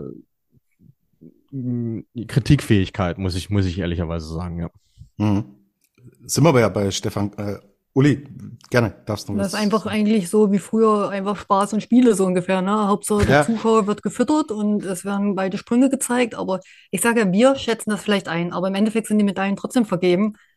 Aber ganz viele Zuschauer können das ja gar nicht vielleicht wirklich einschätzen, weil es ja auch echt schwierig ist. Und das einfach nur, gibt mir Brot und Spiele und Hauptsache ihr werdet vergnügt. So kommt einem das ein bisschen vor und das hat kein Sportler von denen verdient. Äh, ja. Mhm. Stefan Kraft, weil du ja gesagt hast, Lois, aus Österreich gab es Kritik. Dazu haben wir auch Fragen bekommen von Lilly, von Untler zum Beispiel. Was sagen wir denn zu den Bedingungen, die Stefan Kraft hatte, der nach dem ersten Durchgang führt und am Ende ganz ohne Medaille dasteht? Und auch hier muss ich wirklich sagen, puh, da ist es mir mit am schwersten gefallen, so sehr ich mich für Andy Wellinger, Karl Geiger gefreut habe und das auch Piotr Jure von Herzen gönne. Aber dass der Krafti da ganz ohne Medaille dasteht, tue ich mich extrem schwer. Wie geht's euch damit? Luis, willst du oder soll ich? Ich lasse also, dir den Vortritt. Ich finde, es geht eigentlich, weil der Verlauf der Saison war jetzt auch nicht, dass der Krafti regelmäßig auf Podest gesprungen ist. Und er ist ja auch schon Weltmeister auf einer kleinen Schanze geworden und diesmal hat er einfach das Quäntchen Glück vielleicht nicht gehabt. Ich gebe ihm recht, was er sagt, dass äh, Aufwind- und Rückenwindpunkte immer noch nicht zusammenpassen, obwohl es schon viel besser geworden ist. Also da gebe ich ihm recht. Aber ich fand den Sprung oben raus auch nicht so sauber, wie er es kann. Also äh, springt er den Sprung ein bisschen sauberer, wie er es kann, dann nimmt er die Medaille mit, weil es waren ja, glaube ich, nur 0,4 Punkte. Klar hat sich noch über die Haltungsnorm beschwert, aber ist in Anführungsstrichen auch nur, ich glaube, im zweiten 99 Meter gesprungen. Also ich denke, dafür waren die Haltungsnoten auch mit dem Wackler berechtigt. Also da ist der Wellinger meiner Meinung nach viel, viel schlechter weggekommen für das. Also klar, wenn man so knapp eine Medaille verpasst, dann ist das auch als Außenstehender nochmal leicht zu sagen. Aber es ist jetzt auch nicht so, dass ich sage, ja, jetzt hat wirklich der Verkehrteste keine Medaille mitgenommen oder so. Ähm, ich glaube, da sind andere, die vielleicht eher hätten weiter vorne sein müssen. Ja, also betrogen worden ist er sicherlich nicht. Das kann man an der Stelle, glaube ich, so, so festhalten. Ich gebe Uli da äh, in allen Punkten recht. Ähm, klar, bei, bei 0,4 Punkten schaut man natürlich in allererster Linie auf die Windpunkte auch und auf die Bedingungen, weil das natürlich der Faktor ist, der in dem Bereich das einzige ist, was dann noch den, den Ausschlag irgendwie gibt in diesem Zehntelpunktebereich. Aber wie gesagt, ähm, klar war es gerade für die letzten war es äh, extrem äh, schwierig, was das äh, Thema Wind anging. Sie mussten ja auch warten, so. Aber nein, irgendeiner muss halt Vierter werden. So klingt zwar blöd, aber war halt in dem Fall so. Und äh, ich glaube, Oberstdorf 2021, wenn man sich dann dieses Schneegestöber äh, Großschanze erinnert, wo er Weltmeister geworden ist, da hat er das Glück halt auf seiner Seite gehabt. Am Samstag eben nicht es läuft halt manchmal so. Es ist, ist halt einfach so. Und er hat ja auch das La in Lati schon das Glück gehabt, wo der Andreas Wellinger, ich glaube, der, also ich glaube, er ärgert sich jetzt nicht über die Silbermedaille, aber man weiß, wie oft Andreas Wellinger schon Vize-Weltmeister geworden ist und immer auch denkbar knapp. Äh, das muss man ja auch mal sagen. Irgendwo gleicht es sich ja dann doch aus. Und was ich ja vorhin schon mal gesagt habe, Selten Kamisch doch hätte locker, locker in Anführungsstriche Dritter werden können oder Zweiter. Sobald ein Kampfrichter oder die Punkte im Wind ein bisschen anders ausschlagen, bei den einen Punkt weniger, bei den einen mehr. Also das ist ja so ähm, so viel Leben da drin, sage ich mal, in den Punkten bei den Männern unter den besten sechs, wenn nicht sogar besten zehn. Also da wäre bei allen so der dritte Platz noch möglich gewesen. Wie der Luis sagt, ah, es gibt eben nur drei Medaillen, einer wird eben Vierter. So ist es. Also, Mai, ähm, so gleichen sich Dinge in einer Sportlerkarriere aus und Stefan Kraft hat noch zwei Optionen. Es kommt noch das Team, es kommt dann auch noch der Einzelwettbewerb von der Großschanze. Ich glaube, da werden wir dann auch einen anderen Wettbewerb sehen. So, jetzt Platz zwei, Platz drei geht nach Deutschland. Wir haben wahnsinnig viel Zuschriften von euch da draußen bekommen. Ähm, ich will mal Tabea herausgreifen. Wie erschließt ihr euch die Leistungssteigerung der deutschen Herren? Ja, ich fange jetzt vielleicht mal an. Ich war ja im Laufe der Saison auch der, wahrscheinlich hier Luis, der Grantler wurde ich schon genannt, weil ich extrem der kritisch war. Grantler. Der selbsternannte Grantler. Äh, nach der Vierschanzentournee Innsbruck habe ich hier einen Monolog gehalten, der wirklich ins Böse ging.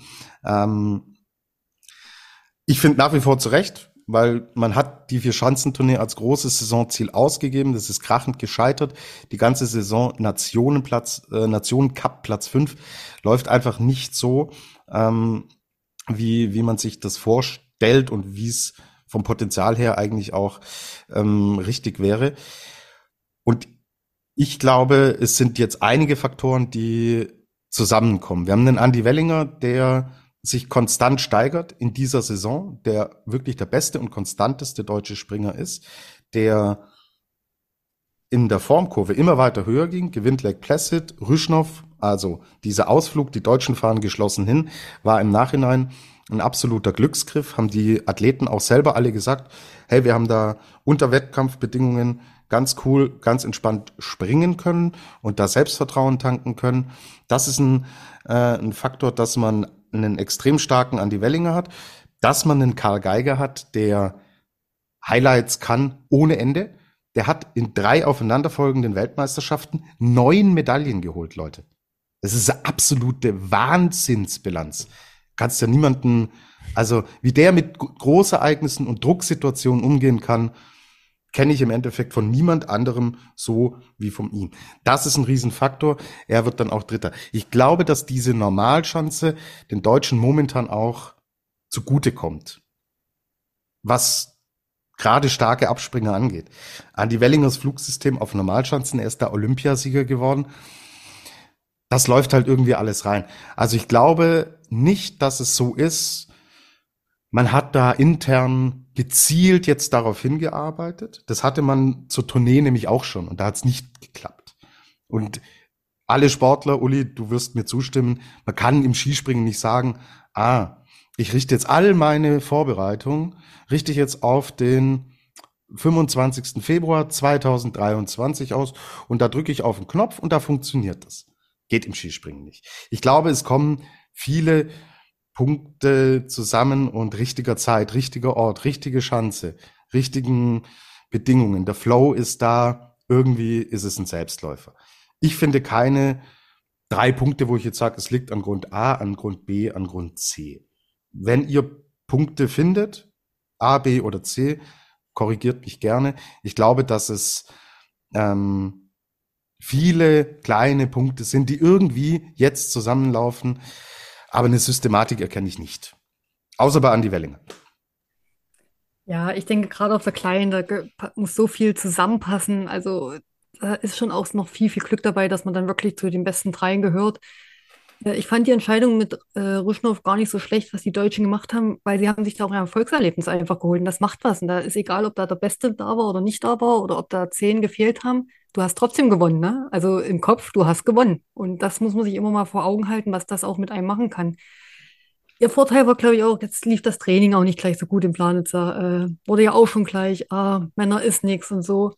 Ich glaube, das ist auch wieder der Vorteil gerade von den Deutschen, wenn die ein bisschen mehr Zeit kriegen auf der Schanze, fuchsen die sich immer mehr rein. Ich glaube, da ist auch der Steff, äh, ja, Fuchs, in, äh, wirklich. Also ich glaube, die haben da, wenn die ein bisschen mehr Zeit kriegen, nicht nur die zwei Trainingssprünge, da können die Deutschen irgendwie besser mit umgehen, habe ich zumindest zur Zeit das Gefühl, wo andere dann eher abbauen. Die, also bei den Frauen war das ganz typisch, Sarah Takanashi, die hat die Trainings da rausgeknallt, dann konntest du auch sehen, von Sprung zu Sprung hat die abgebaut, wo ich schon manchmal gesagt habe, wir sollen am besten kein Training machen. Ähm, Und es wurde eben nichts erwartet. Das ist auch ein Vorteil. Das habe ich gleich schon mal im Podcast vorher gesagt oder zwei Sendungen vorher gesagt hat. Wenn nichts erwartet wird, springst du manchmal freier auf. Und wie gesagt, Andreas war schon in der Situation, der Carlo war schon in der Situation. Was willst du auch den beiden vormachen? Die hatten auch nichts zu verlieren, ne? Wie, wie der Louis schon gesagt hat, oder du, äh, der hat jetzt neue Medaillen gewonnen und zwischendurch Olympia ja auch noch mit abgesahnt. Ja, genau. Und äh, wenn das Mixteam bei Olympischen Spielen nicht so gewesen wäre, wäre noch eine Medaille mehr dazu gekommen. Also ja, die haben davon profitiert und gerade, ich glaube, der Carlo hat mit gar nichts gerechnet, denke ich mal, im Plan ist er jetzt auf der Kleinen. Ich glaube, der Andi hat sich schon Chancen ausgerechnet und gerade nach dem ersten Durchgang habe ich ihn, eigentlich war er reif für einen Weltmeistertitel auf der Kleinen, muss ich sagen, so wie er gesprungen ist. Mein Gefühl, Und er kann sich wirklich beschweren über die Haltungsnoten, muss ich sagen. Also Ja. kriegt er jeden Durchgang einen halben Punkt von jedem Kampfrichter mehr, ist er nämlich zu Recht Weltmeister.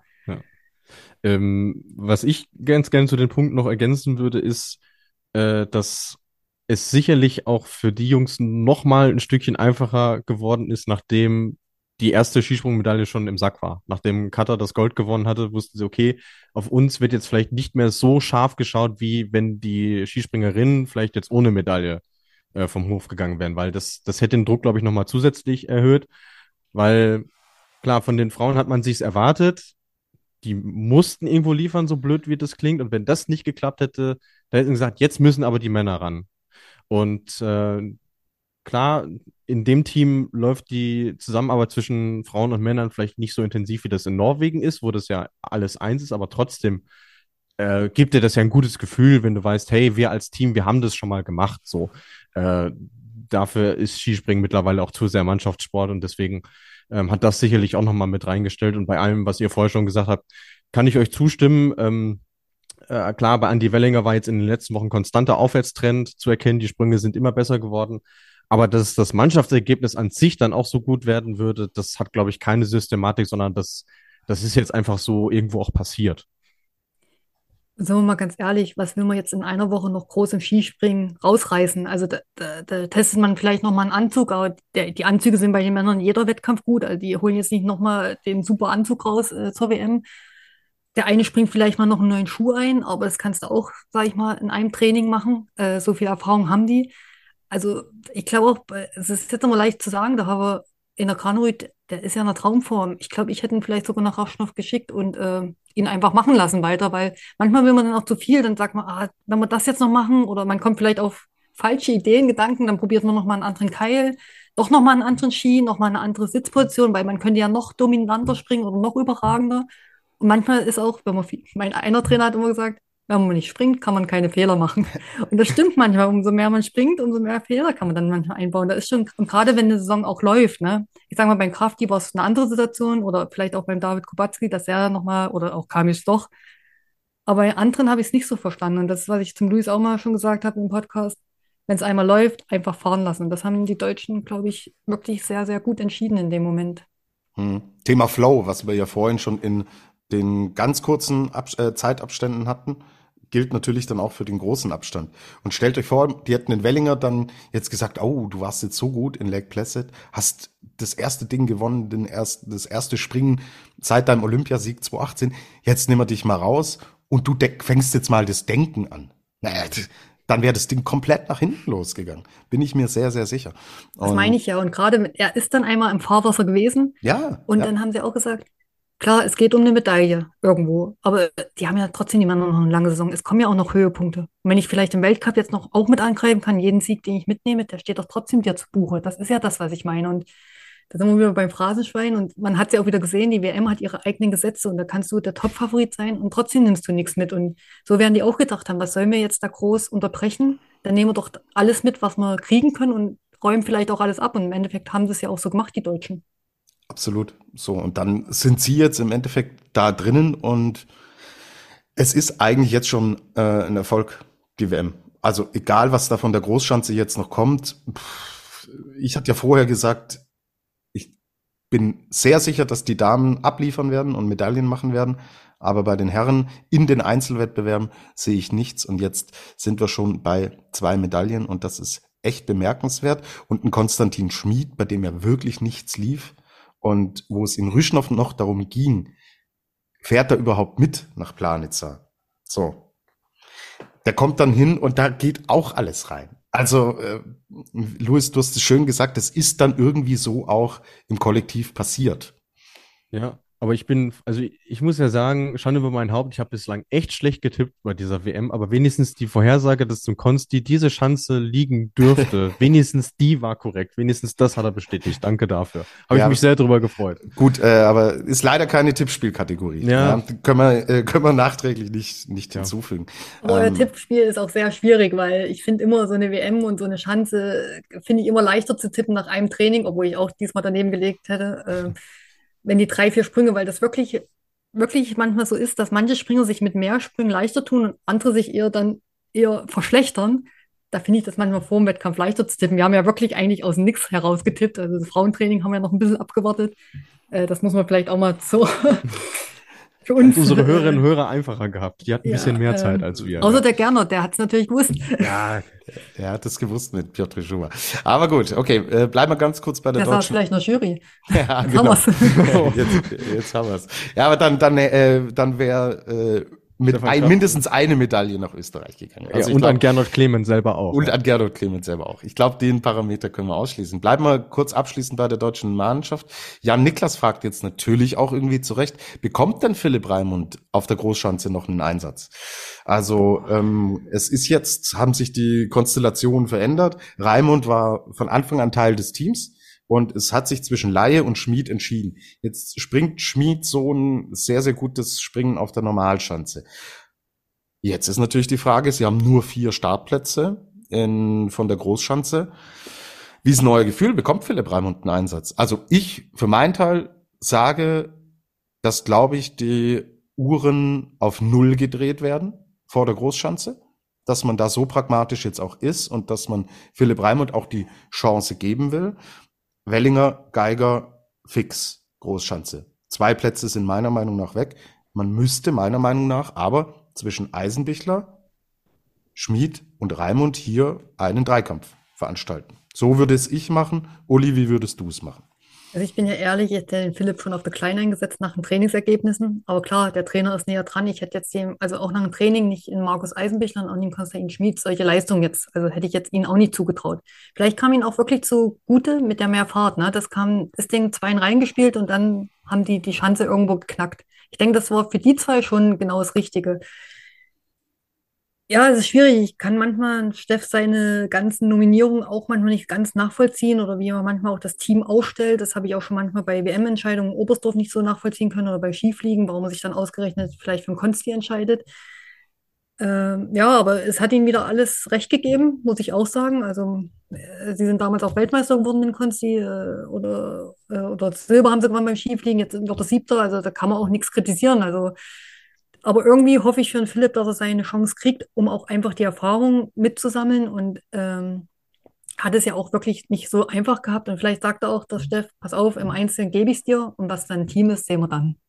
Und ich denke auch, dass der Konzi sich auf der Großen vielleicht nicht ganz so leicht tut wie jetzt auf der Kleinen. Aber wir können mich gerne Lügen strafen. Hm. Luis, wie würdest du es machen? Würdest du da wirklich einen internen Wettbewerb jetzt sozusagen anhand der Trainingseindrücke auch stattfinden lassen? Ja, ja, würde ich, würde ich so machen und ich bin mir auch einigermaßen sicher, dass sie es so machen werden. Mit oder ohne Eisenbichler? In diesem internen Ding? Vom Prinzip her mit. Ich bin nur der festen Überzeugung, dass ihm die große Schanze sehr gut liegen wird, weil man sagt ja so, das ist ja quasi eine Miniatur von der Flugschanze, auch was das Anlaufprofil angeht. Und wir wissen alle, wie gut er auf der Schanze zurechtkommt. Deswegen würde es mich stark überraschen, wenn er da nicht zurechtkäme. Ähm, und ich bin auch bei euch. Äh, allein anhand seiner Saison hätte es der Philipp auf jeden Fall verdient, so einen Einsatz zu bekommen. Ich äh, habe die Nominierung auch erst kritisch gesehen äh, für die kleine Schanze, weil er äh, in, in keinem der Trainingssprünge ja der schlechteste Deutsche war. Und normalerweise wäre das mein Kriterium gewesen, zu sagen, okay, derjenige ist dann halt draußen. Ähm, und ich glaube auch, dass ihm die ein bisschen besser liegt als der Konsti. Aber jetzt nach dem Erfolgserlebnis, was der auch hatte, würde es mich nicht überraschen, wenn er den Platz dann doch dem Hille irgendwie wegschnappen würde. Also verdient hätten es beide. Die coolere Story wäre natürlich tatsächlich, dass das Hille den Platz bekommt, bin ich auch ehrlich. Ich denke mal, die Möglichkeit ist ja durch das Teamspringen äh, mixed. Also äh, auf der Kleinen war jetzt in Anführungsstrichen auch nur das Mix. Vielleicht ist der Stefan gesagt, er nimmt jetzt die Erfahrenen, die kriegen jetzt ihre Chance, weil sie auch für das Skispringen jetzt genug getan haben die letzten Jahre. Ist da vielleicht auf die Nummer gegangen, auf Erfahrung. Auf der großen ist ja der Vorteil, wie es jetzt vielleicht auch die Österreicher bei den Frauen gemacht haben, der Marita Kramer einzeln die Möglichkeit gegeben und dann nochmal neu entschieden. Und so könnte ich es mir vorstellen, dass dann doch jeder zu seinem WM-Start irgendwie kommt. Mhm. Wenn man auch sieht, dass vielleicht ja. jetzt, ich weiß es jetzt nicht, der Konsti äh, oder, oder auch der Markus wirklich nicht Medaillenkandidat sein wird, wenn unter normalen Umständen, wo man sagt, dann kann man auch den Philipp mal die Chance geben. Ja. Weil mein, äh, wir hatten es ja auch das ein oder andere Mal schon erwähnt hier in der Flugschau, dass da irgendwo hat der Hongacher die Chancen ja dann schon irgendwo verteilt. Ich glaube, Tobi, du hattest das ja mal äh, hervorgehoben, auch als es letztes Jahr um, um Olympia ging, dass er die, die Zucker bei den Großereignissen schon gerecht auf die Springer verteilt hatte, die sich dann äh, auch irgendwo verdient hatten. Ja. Aha, absolut. Ich glaube, Eisen, also ich würde es vom rein pragmatischen her, würde ich Eisenbichler schon mit reinnehmen in diesen internen Kampf, aber wenn ich jetzt perspektivisch denke, brauchst du, glaube ich, Eisenbichler für das Teamspringen. Und ich glaube, dann ist es schon wichtig, dass er auch den Einzelwettkampf springt. Weil ob er mit Schmid und Raimund ins Teamspringen gehen würde, glaube glaub ich eher nicht. Nee. Nee, also ich glaube eher, wenn steht der Konsti eher als Wackelkandidat, wenn es darum geht, ja. äh, aber jetzt muss man gucken, wie sie reinkommen, was das jetzt die Kleine mit ihnen gemacht hat, wie auch ein Konsti, die Große liegt auch. Der Markus, ich meine, der springt eine schwierige Saison, der ist auch auf Schanden gesprungen, wo er sonst zurechtkommt, auch nicht. Wie bei der Verschanzentournee kam er auch überhaupt nicht in Tritt. Also das ist ja, was ich schon ein paar Mal erwähnt habe. Wenn es nicht läuft, dann läuft es auch nicht auf der Lieblingsschanze. Das ist einfach so. Da kann man sich vielleicht äh, irgendwie äh, Vertrauen zurückholen oder sagen, das trainiere ich wenigstens nur auf der Schanze, aber wenn es nicht läuft, dann läuft es auch nicht. Beim Skifliegen hat der, der Markus ja jetzt auch nicht super Ski geflogen, glaube ich, am Kulm, wenn ich jetzt nicht ganz verkehrt hm. liege. Und das meine ich ja. Und es ist genauso, wenn es läuft, dann springst du auf jeden Schanze gut, selbst die du noch nie gemocht hast. Und ähm, deswegen würde ich das jetzt gar nicht so als Garantier sehen, dass zwar Planitzer eine große 120er ist, äh, hatte ich auch das Glück, dass ich einen Weltcup dort springen durfte. Bin ich auch gerne gesprungen. Das stimmt schon, die ist eine sehr reine Flugschanze. Aber wie gesagt, wenn es oben nicht passt, dann fliegst du auch nicht. Und deswegen bin ich mal gespannt, wie sie jetzt alle Mann ins Training überhaupt einsteigen. Und dann kann man wirklich sagen, was ist jetzt gerechtfertigt und das nicht. Absolut. Gut, wir werden es sehen. Wie ist euer Gefühl? Werden die Karten jetzt neu gemischt? Werden wir eine andere WM sehen, dadurch, dass wir jetzt von der normalen auf die große Schanze wechseln. Mein Gefühl ist, dass wir bei den Damen nicht den großen, nicht die großen Ausschläge sehen werden, was die, was die äh, Leistungsträgerinnen angeht, die wir an der Spitze sehen. Ich glaube aber, dass sich bei den Herren schon ein paar Dinge verschieben werden. Mein Gefühl, Uli, wie ist deins? Ja, ich glaube auch bei den Frauen wird es jetzt nicht die ganz große Überraschung, außer die Opset überrascht mich noch wie in Oberstdorf damals, wo sie vierte, fünfte geworden Bei der ist alles möglich. So also die ist ja auch Großschanzenspringerin. Also wenn die eine Medaille mitnimmt, dann ist es nicht so, dass ich sage, oh, jetzt bin ich auch komplett überrascht von dem Ereignis. Die kann Weltmeisterin werden oder die Quali verpassen. Ja, das also, haben viele vergessen. In Oberstdorf äh, macht die einen Telemark, ist die da vielleicht zweite oder dritte. Das ist da ganz schön untergegangen damals an dem Tag, fand ich. Ähm, und bei Kata, ich glaube schon, dass sie eine Medaille mitnimmt, aber sie war manchmal dann doch sehr wechselhaft auch in der Saison, wo sie hat ja, was ich mal gesagt habe im Podcast, wie in Hinterzahn war das. In Willingen, da hat sie die Springen dominiert mit 30 Punkten Vorsprung und nächsten Tag ist sie 15. geworden, wo du denkst, hä, was ist denn jetzt los? Äh, mich würde es auch nicht überraschen, wenn jetzt ein bisschen mit ein bisschen Glück die Ito vorne ist, weil man hat ja gesehen, was in Willingen passiert ist bei der Ito. Also ein paar mhm. Überraschungen könnte es geben, weil es einfach auch der Saisonverlauf so hergegeben hat, dass das dann doch so wechselhaft war. Aber ich denke, man wird eine Eva vorne sehen. Man wird auch die Cutter irgendwo mit vorne sehen, äh, wenn es unter normalen Umständen zugeht. Ähm, Anna Odin bin ich mir nicht so sicher, bin ich ehrlich. Und ich kann mir vorstellen, dass die Krishna, dass die jetzt richtig mhm. Selbstvertrauen getankt hat und dass es jetzt alles oder nichts gibt. Ja. Weil das ist die letzte Chance für sie jetzt, was noch zu reißen. Und äh, sie ist so gut gesprungen auf der Kleinen jetzt in dem Mixteam. Also der traue ich jetzt doch noch was zu, dass er für die Slowenen dann noch ein bisschen das Eisen aus dem Feuer holst, sozusagen. Genau, wie ist das Gefühl bei den Herren? Deckt, deckt sich's mit meinem, dass wir da schon jetzt dann, wenn ich Namen wie Graneröd anspreche, wenn ich Lanischek, die alle in Ordnung gesprungen sind, aber ich glaube, wenn es um die Medaillen geht, werden wir da schon andere Konstellationen sehen als auf der Normalschanze.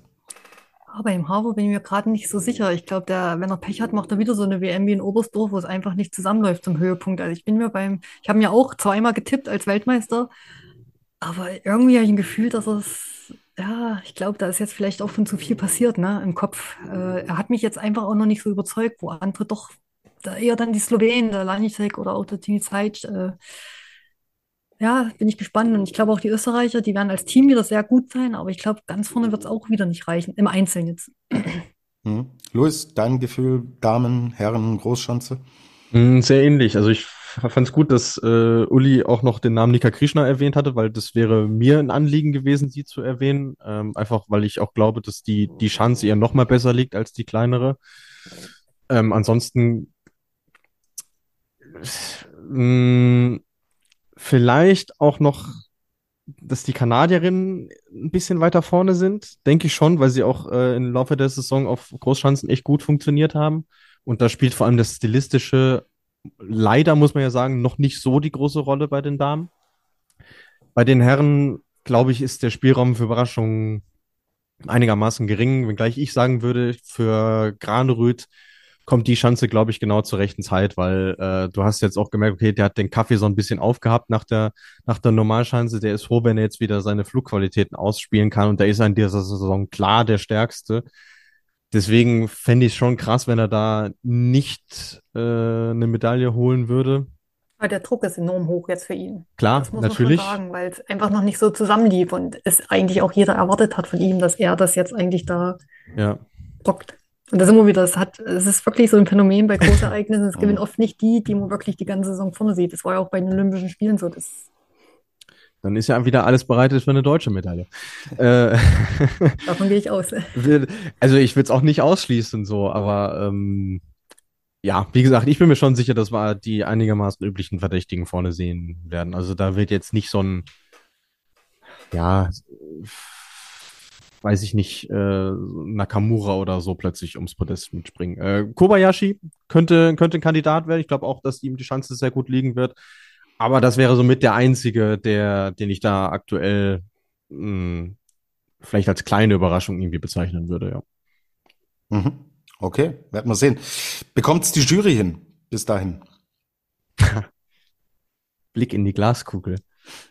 Ähm, ich ich würde es mal, mal hoffen. Ich glaube auch, dass die, dass die Normalschanze da irgendwo schon so ein Extremfall ist, eben weil auch die Erfahrungswerte da nicht so groß sind. Ähm, bin gespannt, was der Wind für eine Rolle spielen wird, weil ich war jetzt doch überrascht, dass äh, auf der kleinen so viele Unterbrechungen gab. Bin ich ehrlich, habe ich nicht mitgerechnet.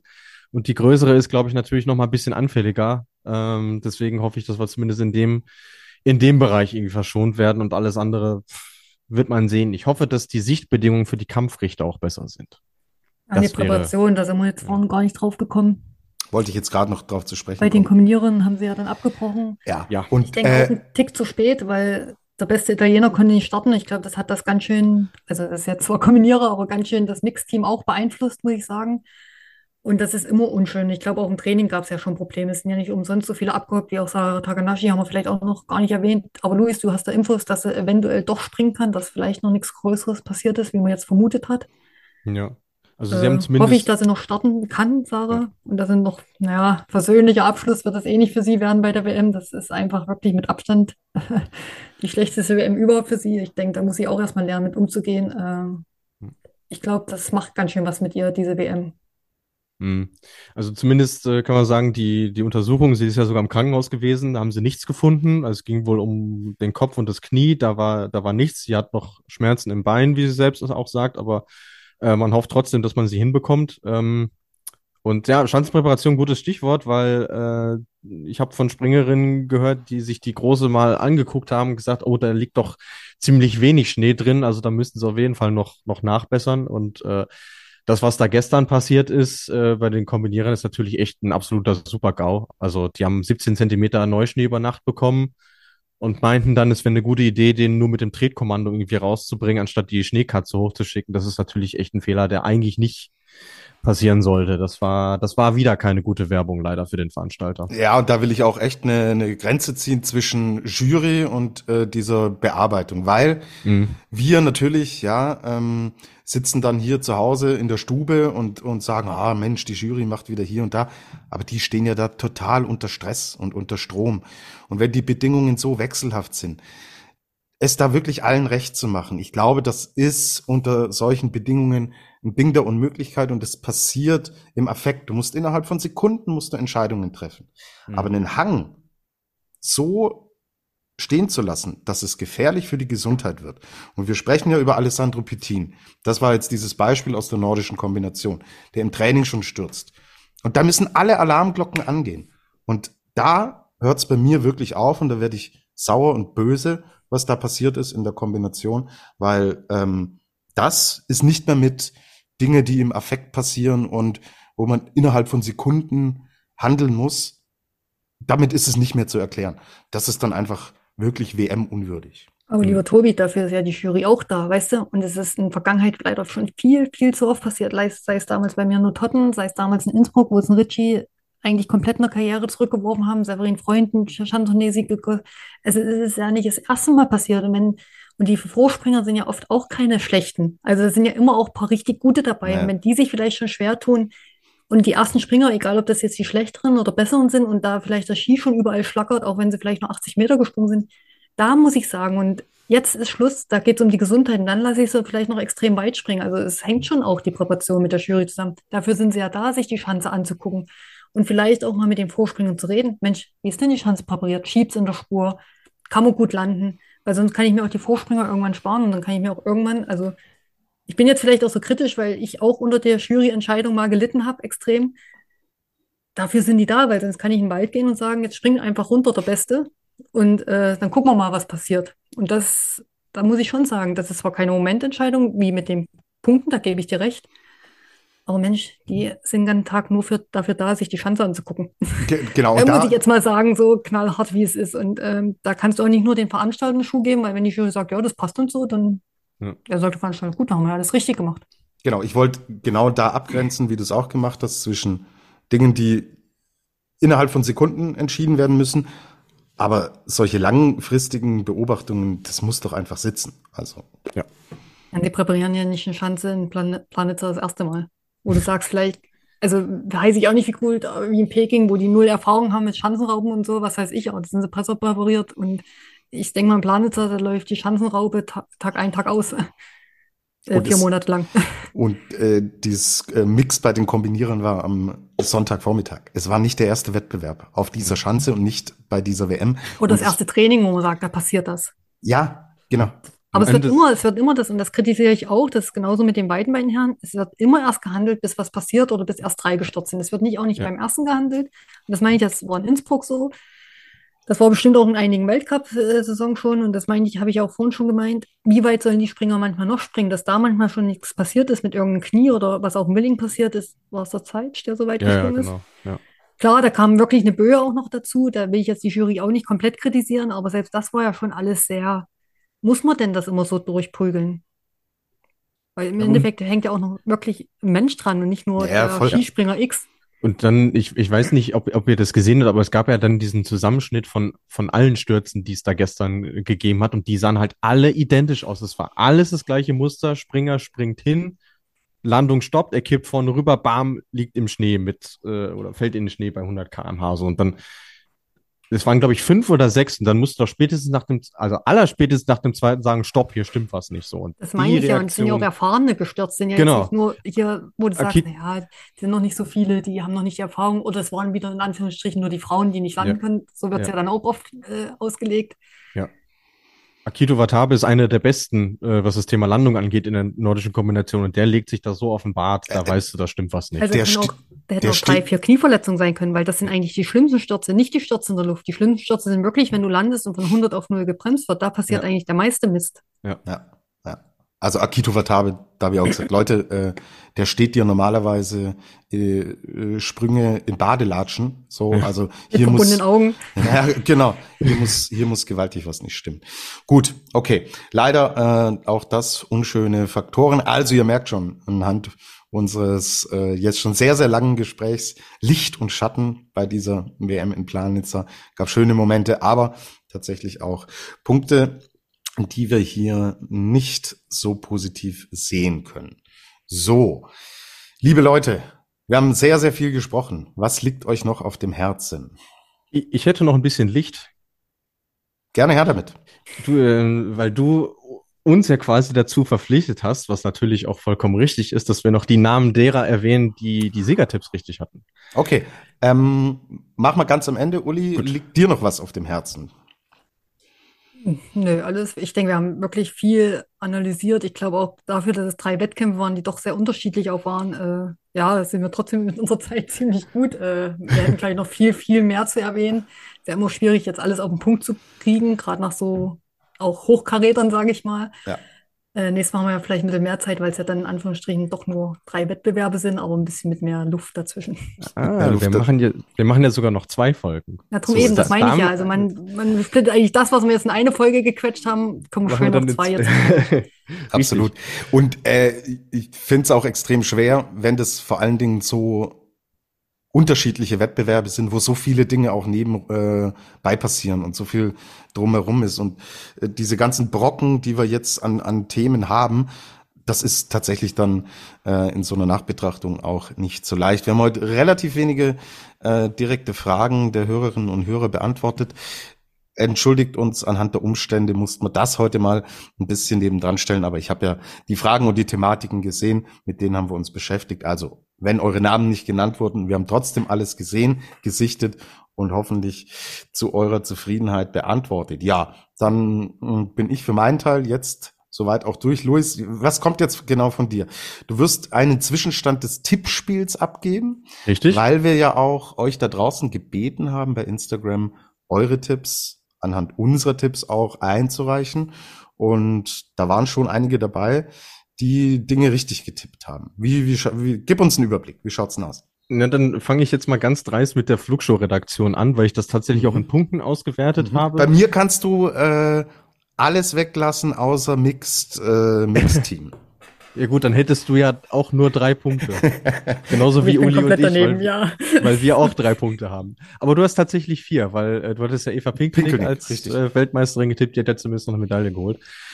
Und der Tippspiel King bislang ist tatsächlich ein Mann namens Gernot Clement. Muss ich schnell googeln. Äh, googeln das. Wo ist Clement, würde Bruno Morawetz jetzt fragen. Wow, sehr gut. Aber er hatte tatsächlich, er hat tatsächlich sechs Punkte, weil Pinkelnick-Medaille, Österreich im Team der Damen-Medaille, Norwegen im Mixteam-Medaille plus Piotr Jür als Einzelweltmeister. Shampoo sagt man, glaube ich, dazu. Ähm, er war tatsächlich in den, ich glaube, 20 Tipps habe ich in meinem Excel-Sheet stehen. Äh, der einzige, der ihn als Weltmeister getippt hatte beim Herren-Einzel. Also auch das ist richtig. Wir haben fünf äh, Hörerinnen und Hörer, die beim Damenteam richtig getippt haben. Das waren einmal Noah Zimmermann, Ja-Gra02, Smile Katja, Markus Eisenbicher Best, also die liebe Lea und Clarissa. Und beim Mixteam haben wir tatsächlich acht richtige mit äh, Eudamonia 1996, Foxy 007, wieder der Jan, wieder die Clarissa, Michi Landwehr, Luise Stiel, Paul Steinhäuser und Manu 6661. Also, man kann sagen, unsere Hörerinnen und Hörer, fachkundiges Publikum. Bei uns kann es nur besser werden. Aber wir müssen ja sagen, wir haben ja auch getippt. Wir haben ja noch nicht mal ein Training auf der Großen gesehen, haben schon getippt, wer was wird. Ja, ja. Um das uns nochmal zugute zu halten.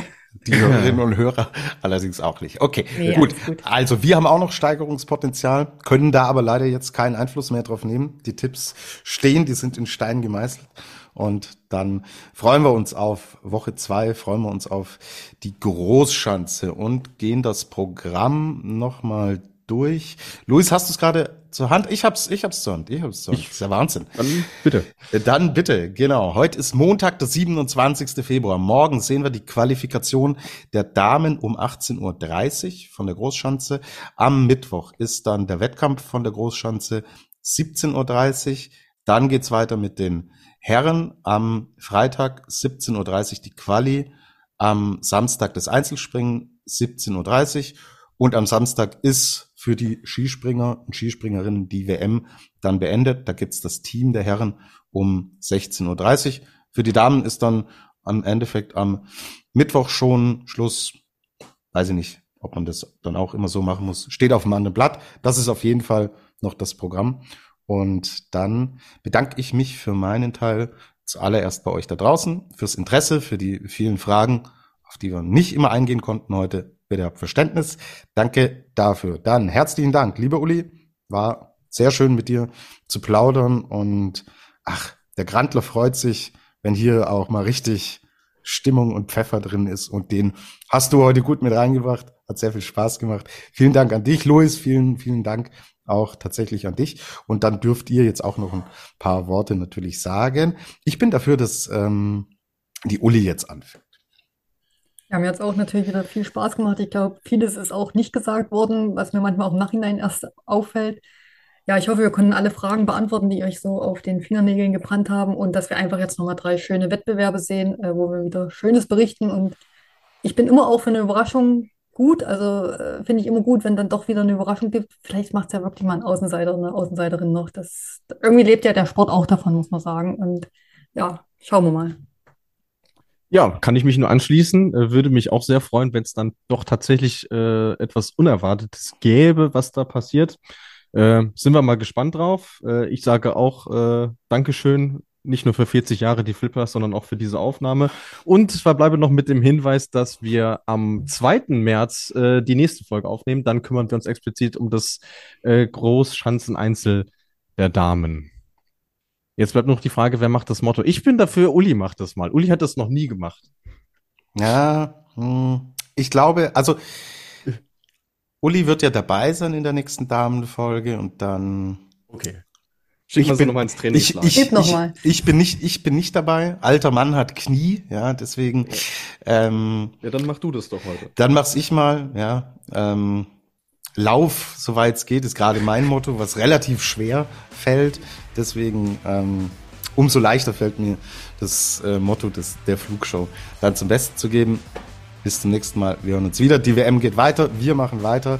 Und bis dahin fliegt's, soweit es geht.